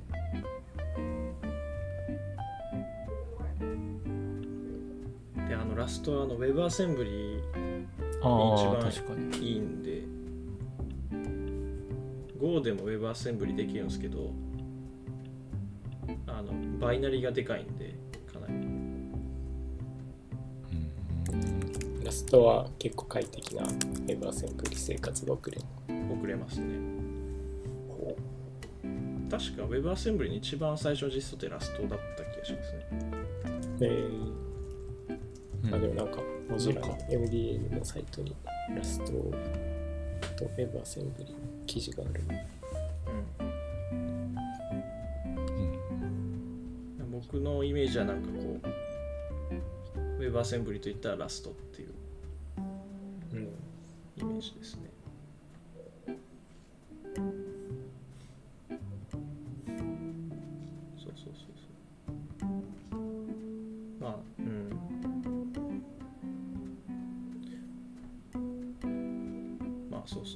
こうだからあれじゃないですか？なんか将棋のソフトあのウェブサービスでもあのエイプリのラスト実装をこうウェブアセンブリ化して動かすみたいなことができそうかもしれない。確かに。うん。ウェブアセンブリでどれぐらいその今の話を聞いてるとなんかねチェスとかよりも全然将棋の解析重そうだからブラウザでどれぐらい行くのかっていう。まあでもなんか普通にあの将棋ソフトとかオフラインの将棋ソフトとか全然強いですよね、あ本当？なんか極端に雑魚とかではないんだ、まあ、全然強いですね、うん、じゃあまた似てるか。うん、あのあれか。振動を決めてもらえば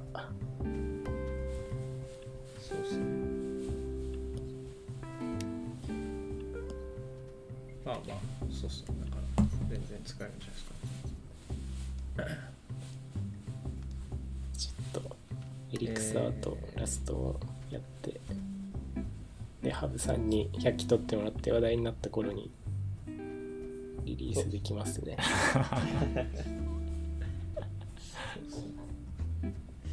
いやー。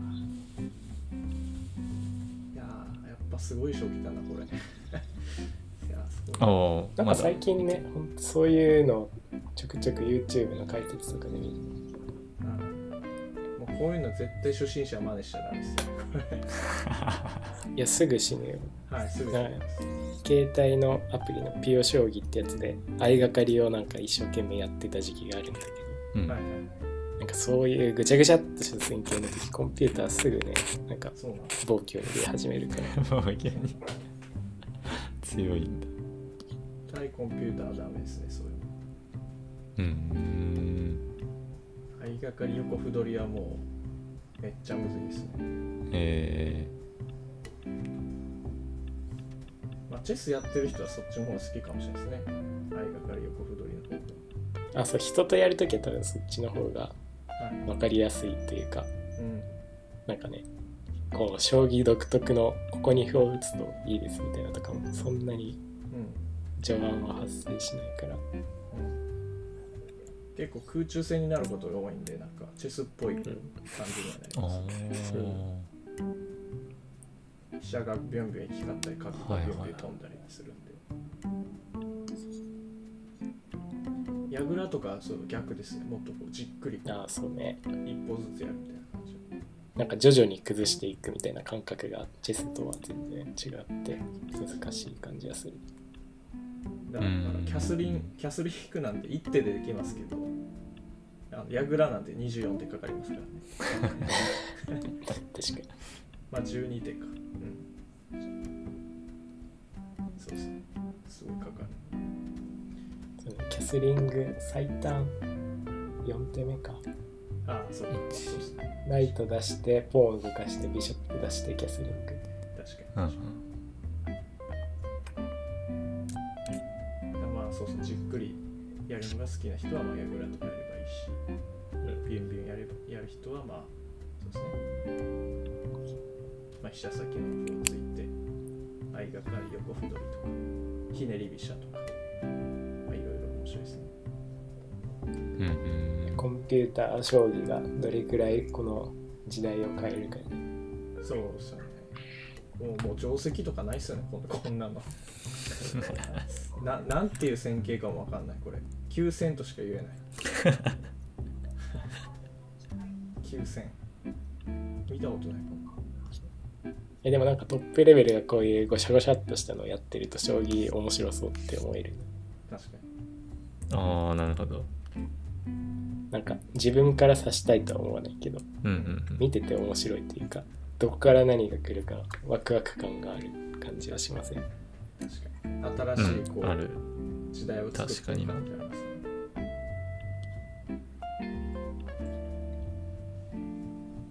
うん。まあまあそうですね。将棋はまあそんな感じかな。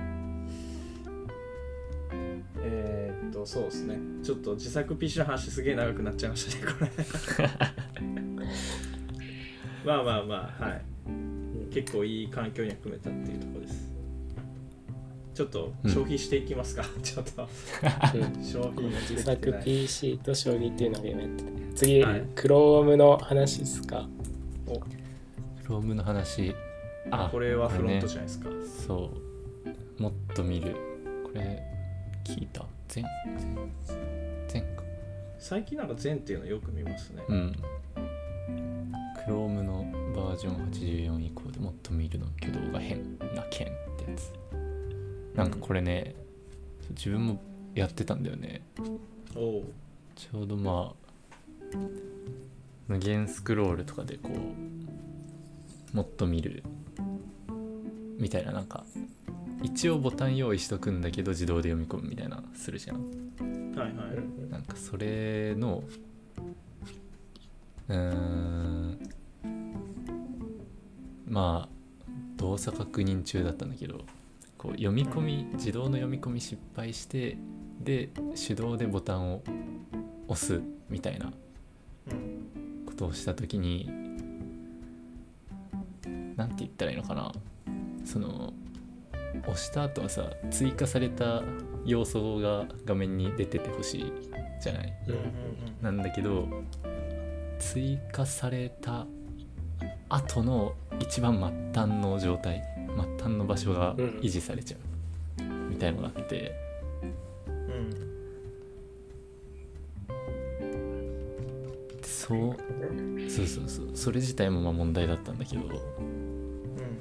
でその時はそれプラスなんかユースエフェクトでインターセクションオブザーバーをやってたからあの わかるかな？もっと見るを押すと要素が追加されるから useEffect もう一回走るんだけど。なるほど。そうすると そうそうそう。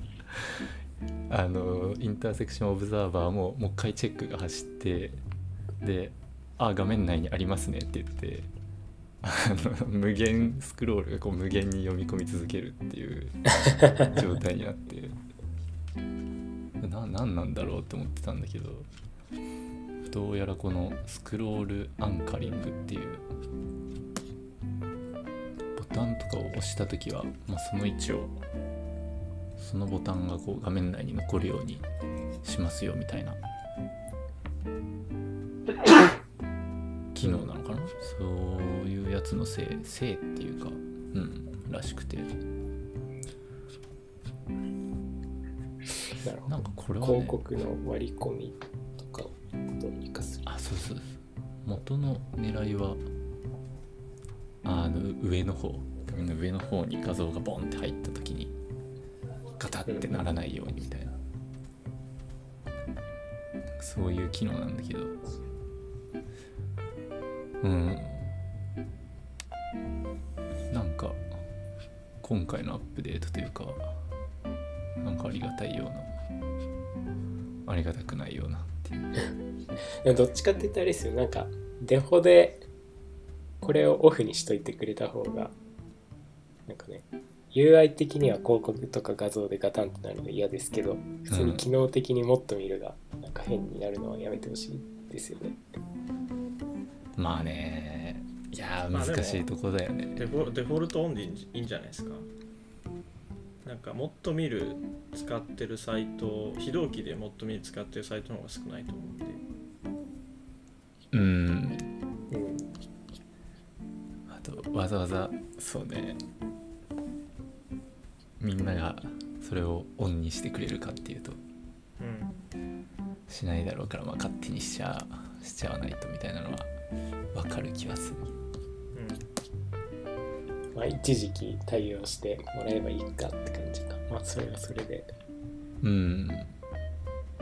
にしてはなんかちょっとねびっくりびっくりリリースだった感じがする。うん確かに。なんかいきなり来たらおおって思いますよね。うん。これなんだと。これどうやってオフにするんですか？これね CSS を書くんだって。そのボディフローアンカー何らかのえっとね、はい。ボディにかい書けるんだけどボディに書くともう全部無効化みたいな意味になうんうる、ん。でそのなんか押しボタンを押した時にスクロール位置がうーん調整しないでほしい要素、そういうボタンとかリンクとか。に対して overflow anchor だっけ？おなんだっけ？はい、うん。はい、そうですね。オーバーフローアンカー。なんみたいな。の、 none。かそれを書くと、うん、一応解除される。そこを押した後にこれつまりその、例えばもっと見るボタンにこれを貼っとけばいいっていう。うんうんうん。とかあとあとたまになんかあそういえばこれもそうだったのかなって思ってるのは SPA のはい。あのルーター？でうん。ページ遷移した時にこうスクロールトップに飛んでくれるみたいな。はいはい。うん。まあ自動でやってくれたり自分で書いたりするじゃん。あれが、はいはい。あれがなんかなんか効かないなみたいなのがなんか最近あったような気がしてて。えでそれも多分この。何なんだろうな。うん。多分リンク共通そのページ間で共通あのうんボタンは共通にしとくとそこにフォーカスが残るそうそうそう。とかそういうことなんじゃないかなと思って。共通サイト内で共通のコンポーネントでそこがリンクになってるものとかそういうのにももしかしたら入れといた方がいいのかもしれない。なりそう。確かに。フッターのリンクとかもしかしたら、確かに確かに。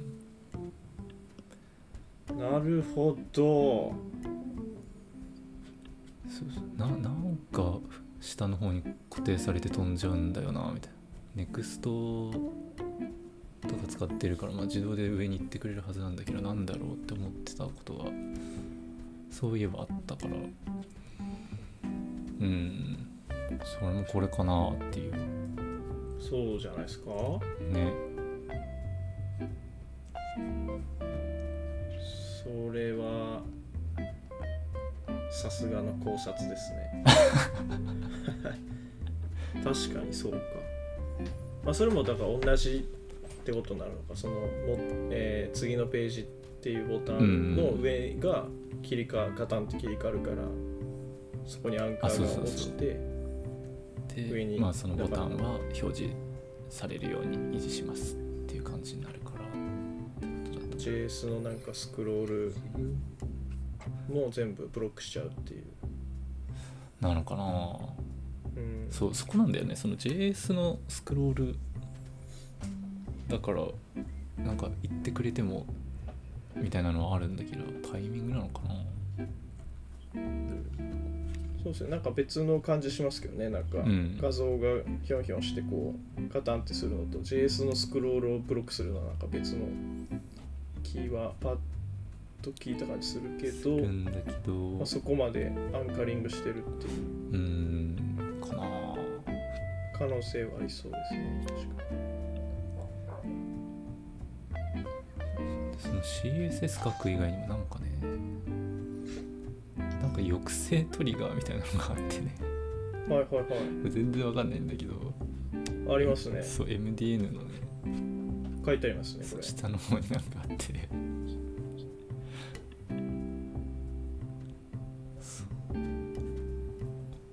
これどうトップとかを変えたら無視されるってこと？なんかねわかんないんだよねこれ。う確かになんか文言が少ない説明が少ない。ーん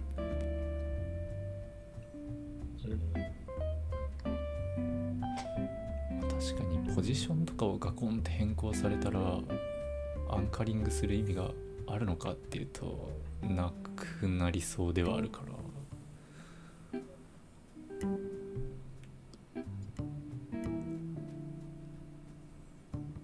でも分かんないんだよ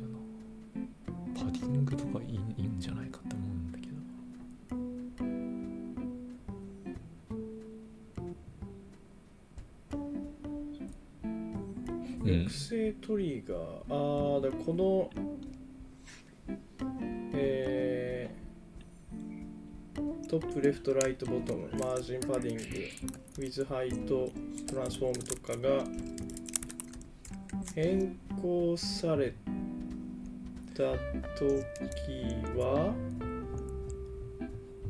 変更されてなんかガタンってなった時はアンカリングが効かないっていう。っていううん。かなまあそれ意図的になんか動かしてるからそっちにスクロール当ててもらうとちょっと困るんですけどっていう。っていうことだからってことですよねかなうんそうかななんかそのレイアウトの位置とか、まあ、配置とかそういうのに関わるプロパティだから。うん。そういうのをあえて変えた時はまあスクロール位置調整しませんよみたいなことなのかな。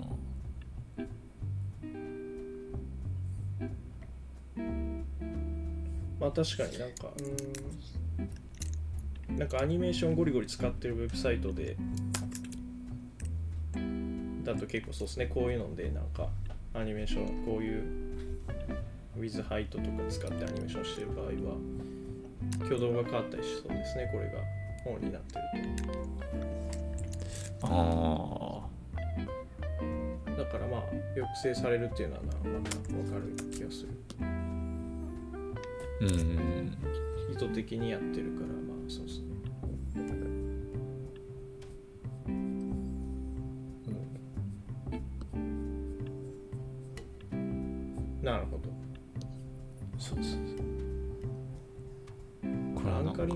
されるのはだから要素が消えたり増えたり要素がロードされたりレンダーされたり。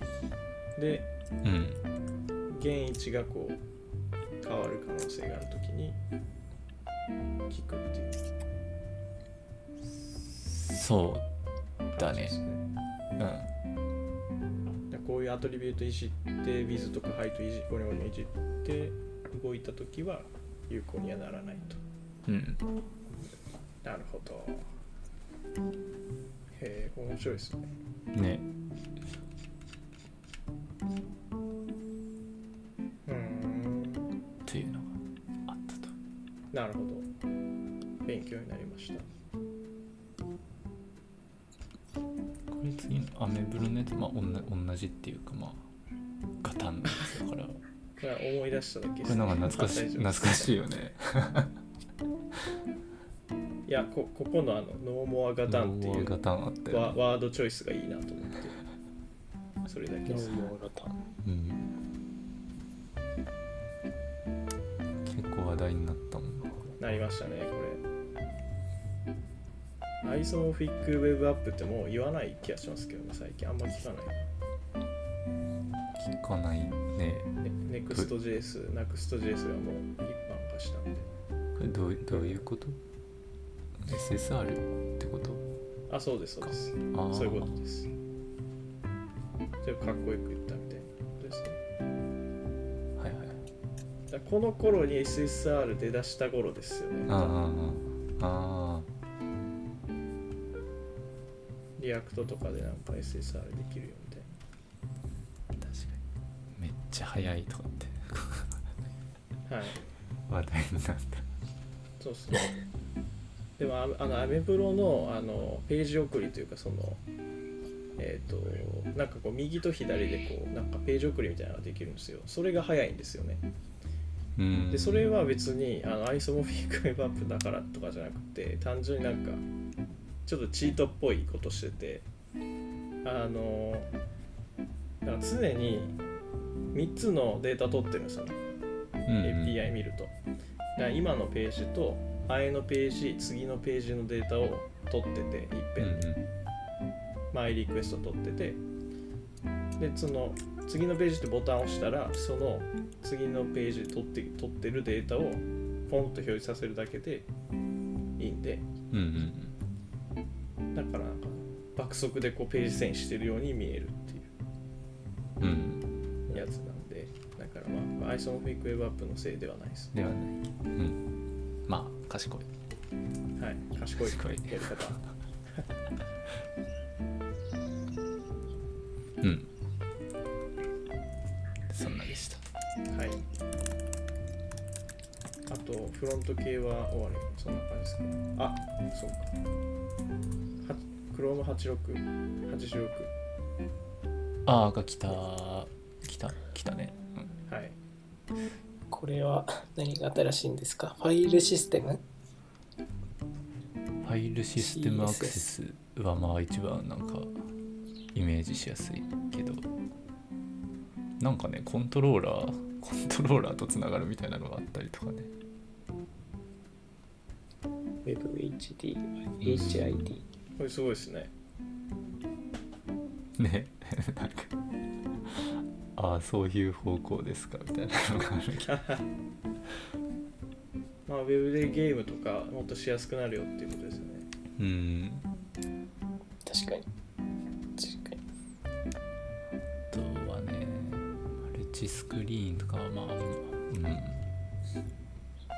ん。そうそうですかっていう。うん。Window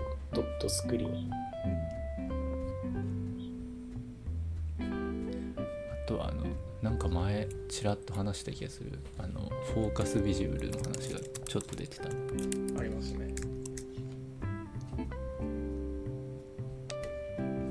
確かに。そんぐらいかな。なんかこれは便利になったぞみたいなのっていうよりはへえ面白いっていうのが多かった気がする。うん、うん。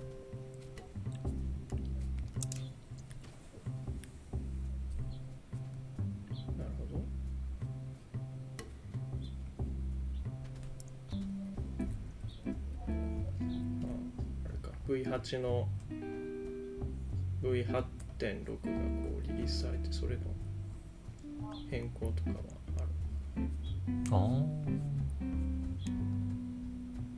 What's new in JavaScript in Chrome 86っていうところ。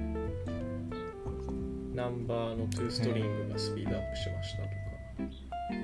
へえああ使わんな。WebAssembly の話とかあなる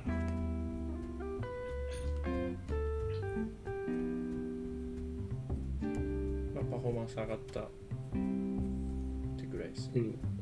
うん。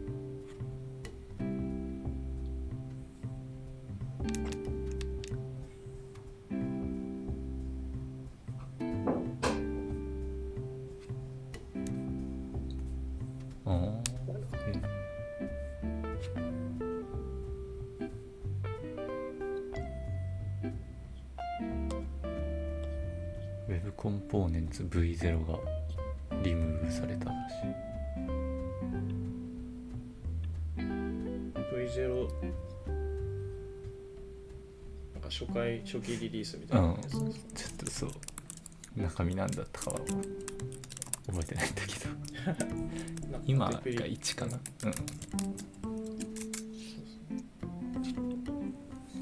デプリケーティとなってたやつなんですかね。うん FTP のとか、そうか。Chrome からいけるのか。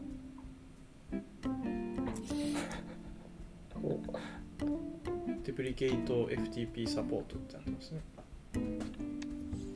ねう今どのページなの？えっとね New in Chrome のリンク先 JS、What's New in JS。そうそう。それとあとあーそのあたりの違う。なんかリムーバルとかデプリケーションズ FTP の話してる。はリムーバルズのやつかな。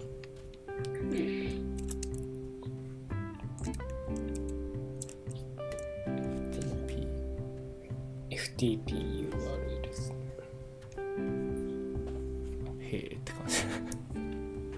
知らなかった。うん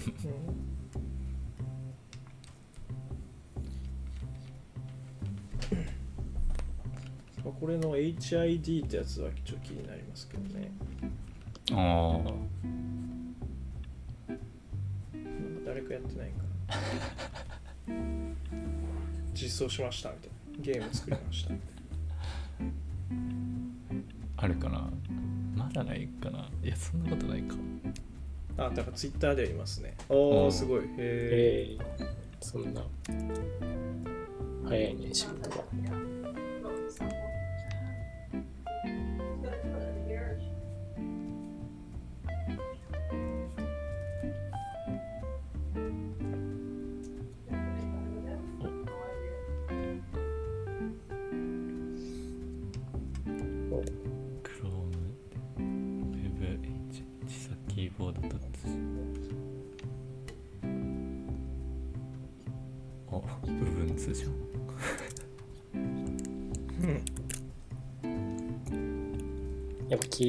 自作するような人にはこういうのが結構すぐやうんっていく感じ面白いん。だねへえデバイスへの接続を要求していますって出て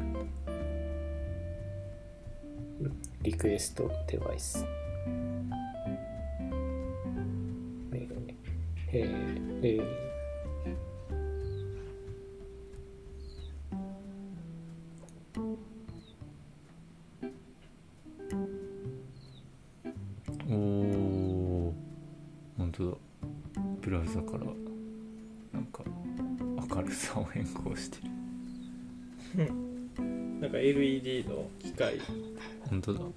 色とか。へえ色とか明るさとか。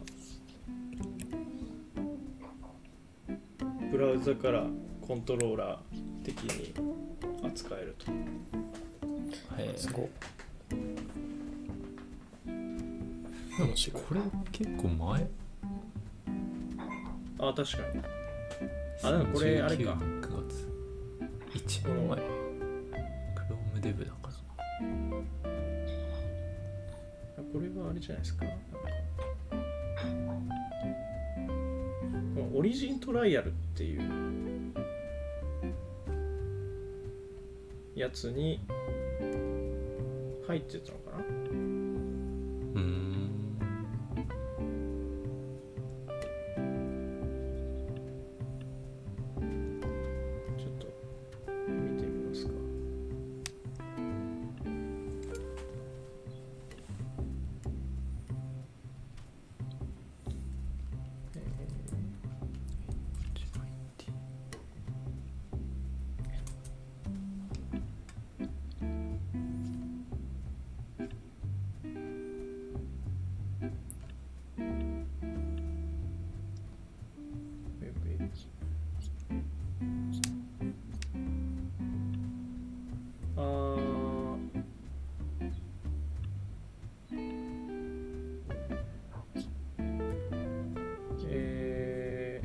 確かに結構前からある。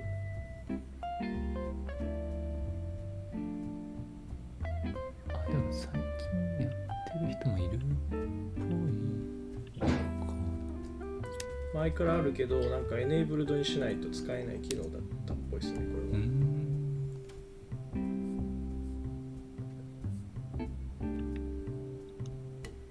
エネーブルエクスペリメンタルウェブプラットフォームフィーチャーズフラグをつけてオンにしないとなんかなかうんうんうん。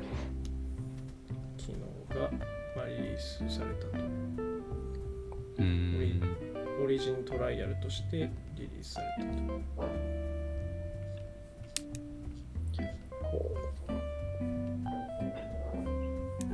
だからまあまだトライアルってことなんですかね。なるほどね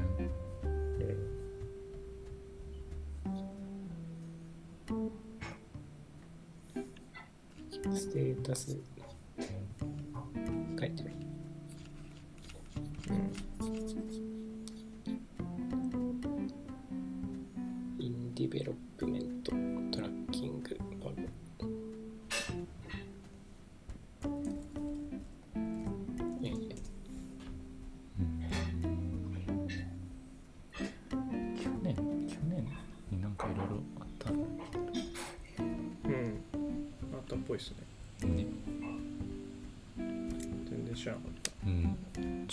とつないでみたみたいなのとかあるよ。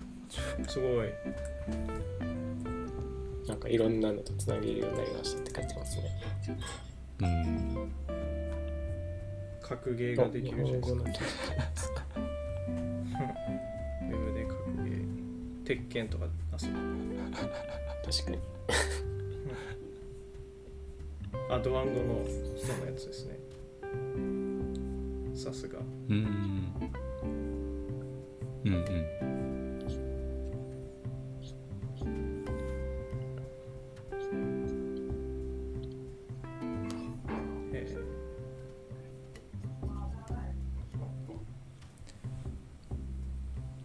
らしいそんな感じが、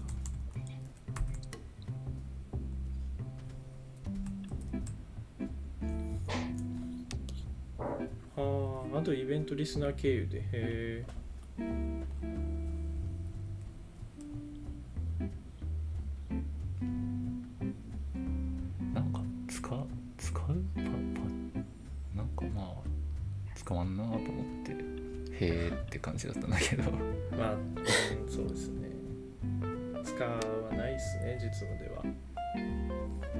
もちょっとゆ夢がありますね。うん。うん。なんか何でも何でもできるようになってくようなブラウ確かに。ザブラウザっていうか Chrome か、プロうん。すごい。It's just starting to rain, and you're washing the skin. ね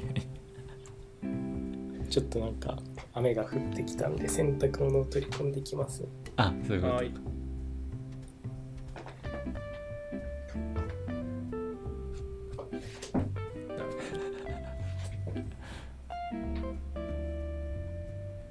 天気悪いんだ。天気悪いです。ね台風がねニュージーランドまで行っちゃった。いけないだろうって。煽った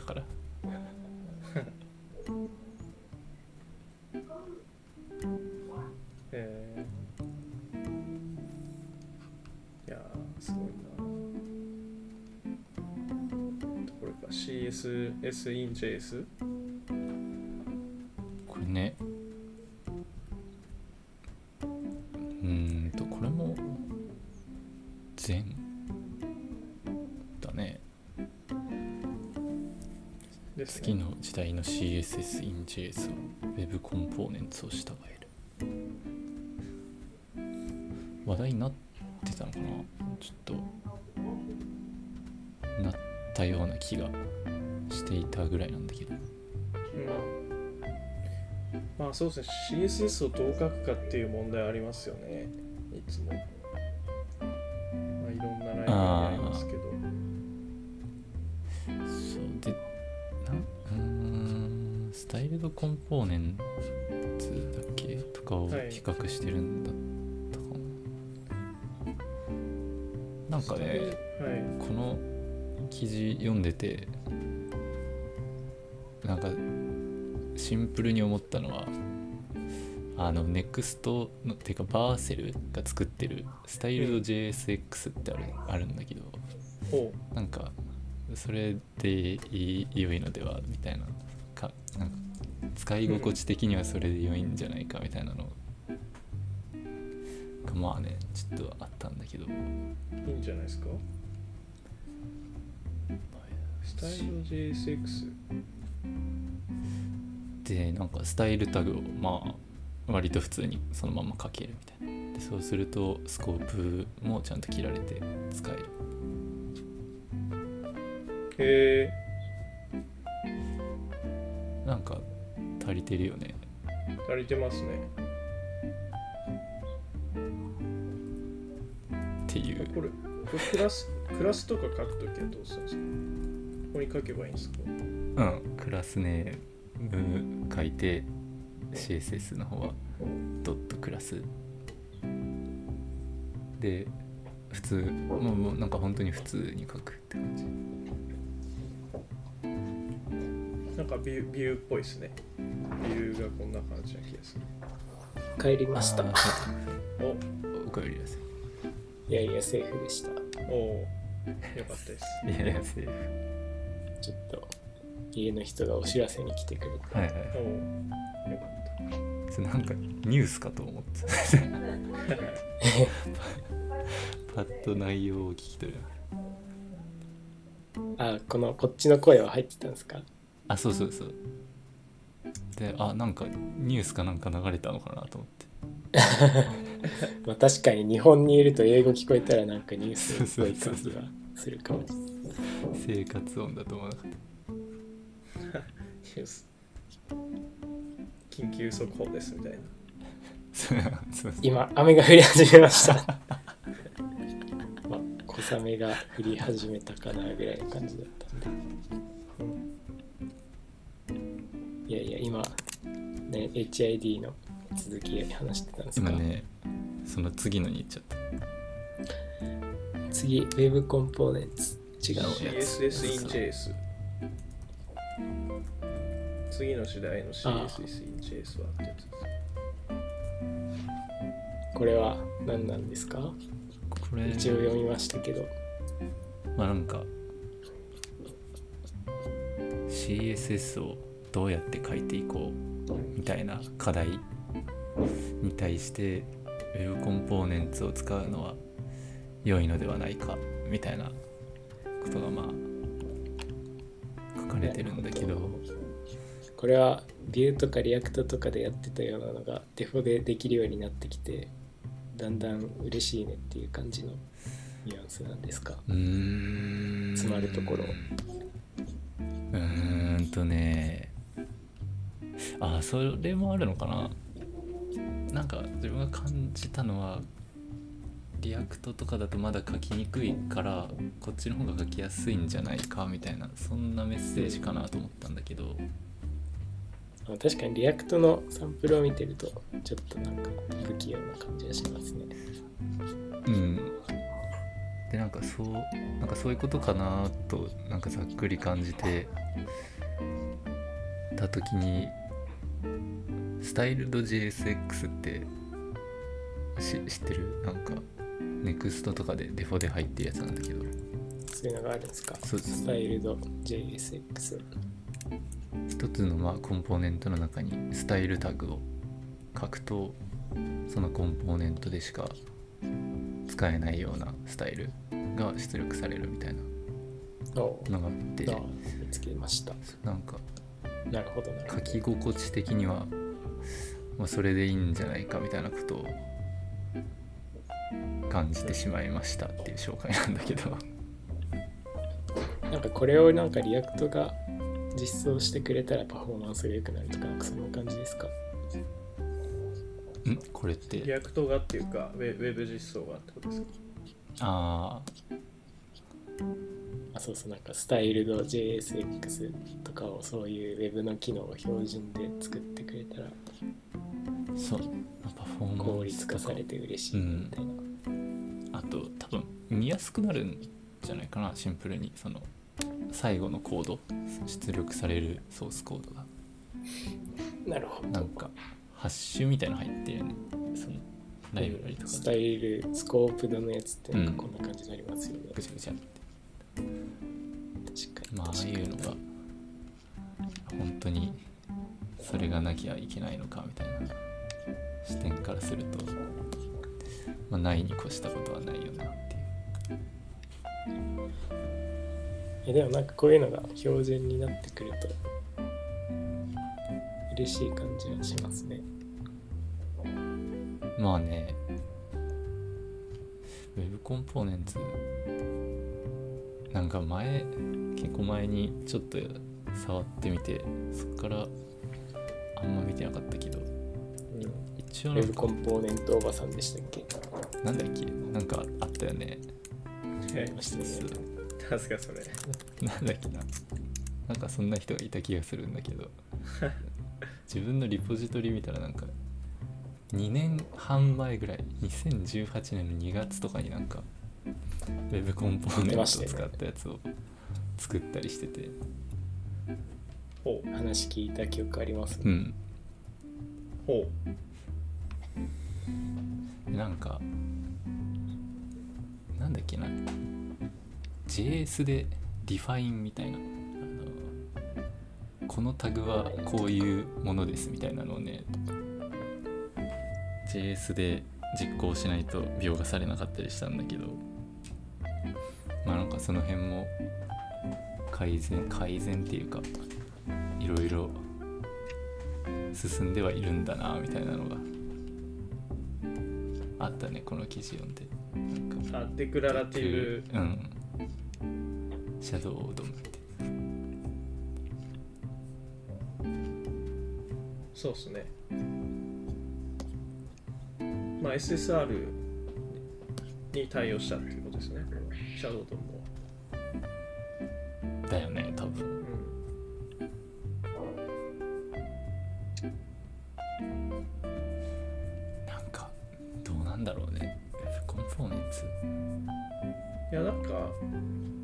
こういうのはどんどんやっていけばいいと思うんですけど、まあ結局なんか大きな課題っていうのはやっぱなんかネームスペースがないっていう問題ですよね。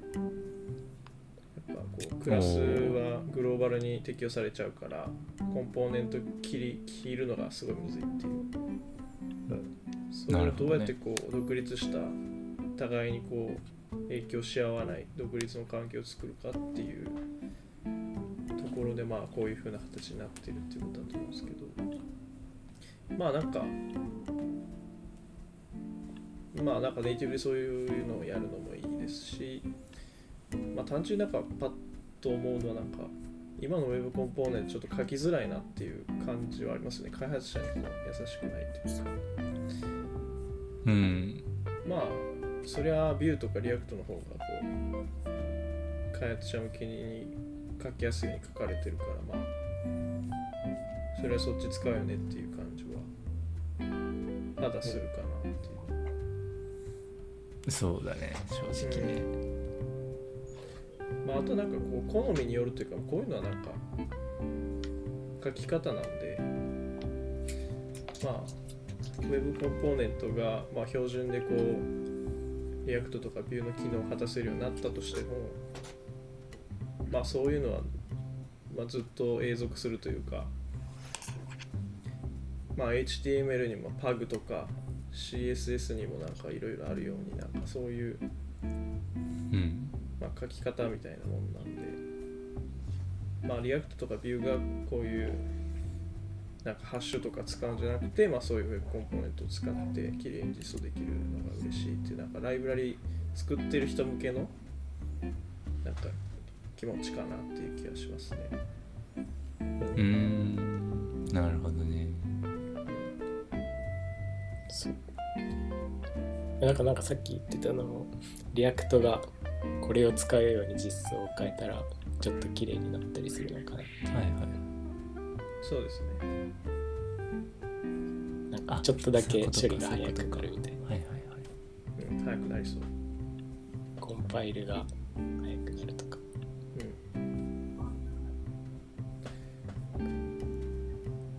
あとこれ、スタイルド JSX はスタイルドコンポーネントの JSX 版っていう感じなんですかね。スタイルドコンポーネントはねあんま分からんけどスタイルドコンポーネントはなんかタグでなんかいろいろ CSS 定義できるやつですね。ラッパーラップするみたいなやつだよねセクションああそうつ爪マニキュアのやつ。マニキュあーあのロゴ？ロゴっていうか絵文字？アあ ああそうですね。そんなロゴがありましたね。あ謎っすね。GitHub のバッジがキモいあそうなんだ。いや今レポジトリを見てたんですけどうん。これがラッパーこの JSX で使えるようにしたやつってことですよね。ああそうなのかな。えなんか好みっぽい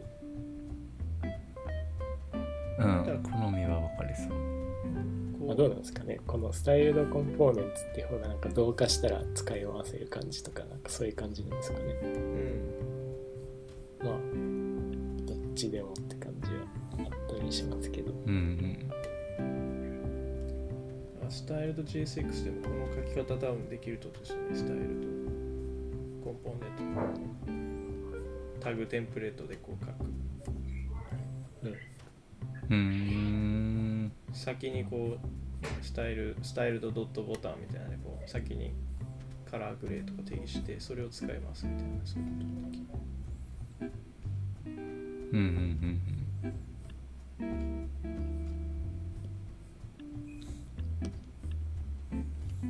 いやいやでもなんか Web コンポーネントの結構整備されてきた感じは。うんねなんか変わあ変わってるんだなっていう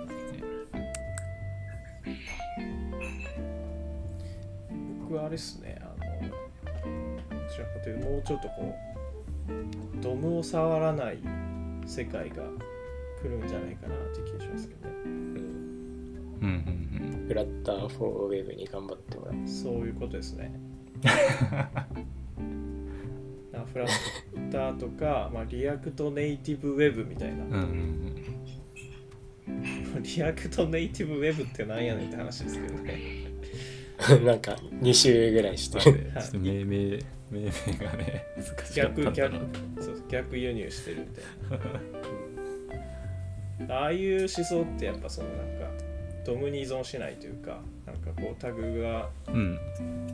まあこれ多分まあ前前も話しましたけどまあそうですね。その抽象レイヤーのタグを使ってまあ開発者を実装して、まあ、実際にコンパイルするときにドムになったりとか、まあ、I- iOS のあのものにコンポーネントに変わったりとかするっていう。う、んまあ、それはなんかこうコンパイルするときになんか自由に決めれるみたいな。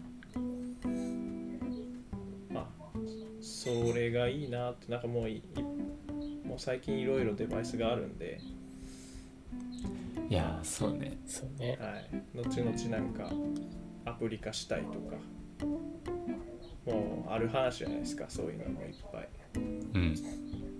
ってなったら最初からもう Web の生ドム書く書く必要ないんじゃねみたいな。なんかそういうライブラリが普及すればそっち行っちゃうなっていう感じありますね、そう。でライブラリがなんか、うんまあカバーしきれない範囲みたいなところでちょっと仕方なくネイティブをうん。やらねばみたいな。まあそれぐらいでいいんじゃないですかね、まあそうなるだろうなっていう感じですね。そうね。分野分野ってかそうだよね。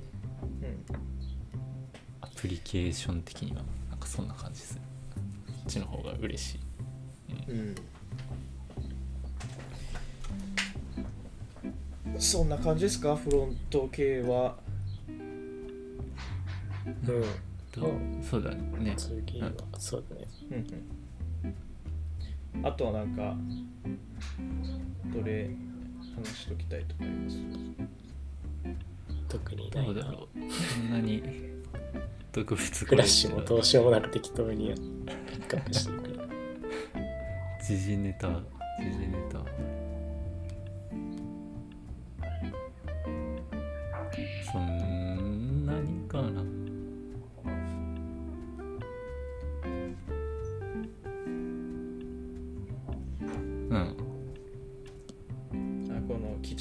ってやつは。ああなんかフラッシュがね終了するっていうことでああ。この YouTube でゴージャスチャンネルってゴージャスがやってるチャンネルがあってそこで伝説のフラッシュゲームをやるっていうねただそれだけの企画で。なんか自分もこの「終わったの大冒険」ってやつバージョン1はやったことがあったから懐かしいなと思って。あなんか聞いたことあります。ね結構ねこういう死にゲーとか無理ゲーとかそういう風な呼呼ばれるジャンルのゲーム。なんか大学生の暇だった時にめっちゃやってて。うん。一種類めちゃめちゃ極めてたゲームがあったんだけど。懐かしくなって。でもああいうのが遊べなくなるのかと思うとねちょっと残念な気がする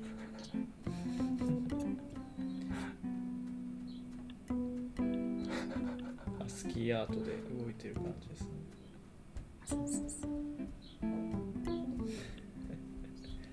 なんかさっきちょっとフラッシュゲームの作り方のサイトにリンク貼ってるやつを見てたら大体キャンバスっぽいなっていう。のをちょっとね見てて思ったぐらいかな。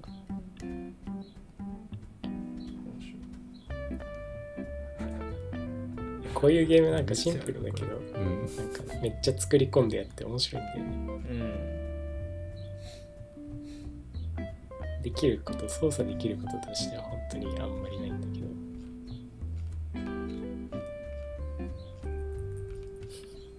ど。あそういえばそうですね。フラッシュがもう本当に使えなくなるんで。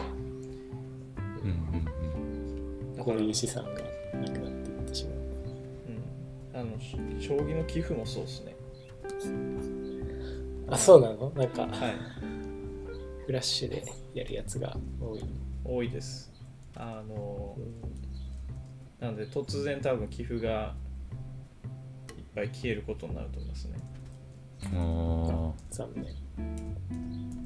あのウェブサイトとかであの古いブログとかでなんかフラッシュの寄付とか貼り付けてる将棋オタの人がいるんですけど。うん。だそういう人たちがあのこのしょ、えっと寄付 4JS っていうーうんうんやつに乗り換えてくれないと動かなくなっちゃいます。ねうーん.そうか。確かに。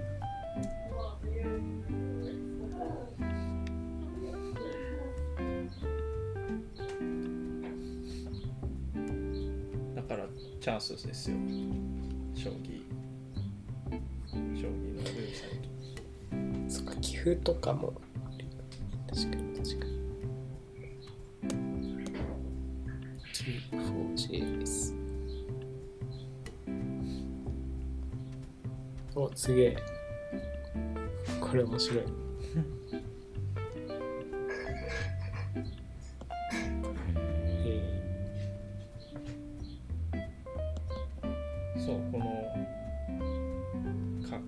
木さんっていうんですかね。この人がなんか作ってる。ー、柿の柿木木将棋っていうゲームなかったっけ？柿の木さんか。ああありますね。柿の木。うん。なんか昔すごい見た記憶がある。柿の木よし吉和さん。ん。柿の木将棋っていうソフト。ああすごい昔の記憶な気がするんだけどスーパーファミコンとか。ああそうだよね。あなんかウィキにあっあそうですそうです。たスーパーファミコンは昔なんか森田の早指し将棋みたいなやつを持ってえた そうそうそう。ー、確かに。全然関係ないけど、えー、でもこういうのもフラッシュで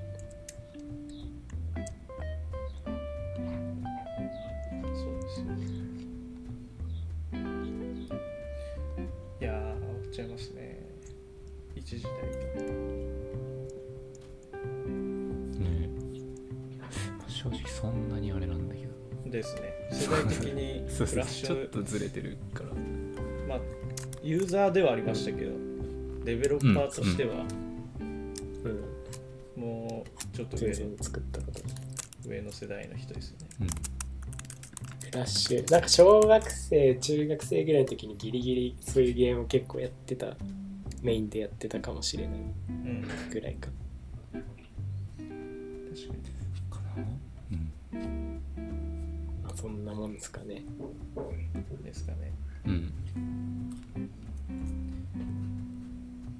あと何かありますか？大丈夫です。ないです。大丈夫です。はい。2終わりますか？時間9分。2時間。ありますか？10分、うん、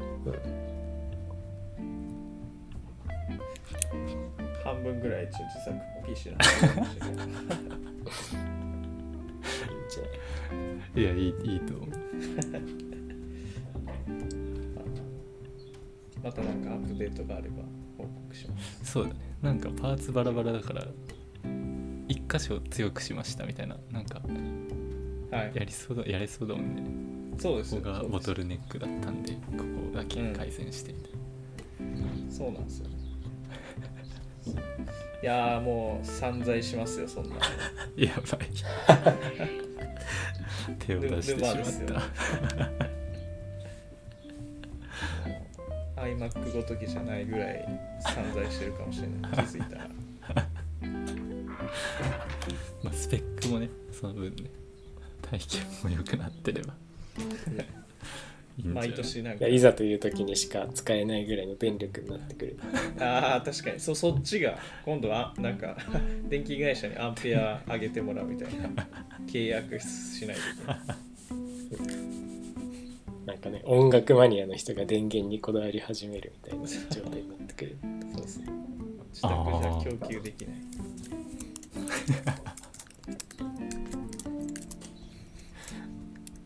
なるほど。じゃあまあその辺も楽しみにしつつ、はい。終わりましょうか。終わりましょう。はい。終わりましょう。じゃあいつもので。はい。せーの、上がったよ thank you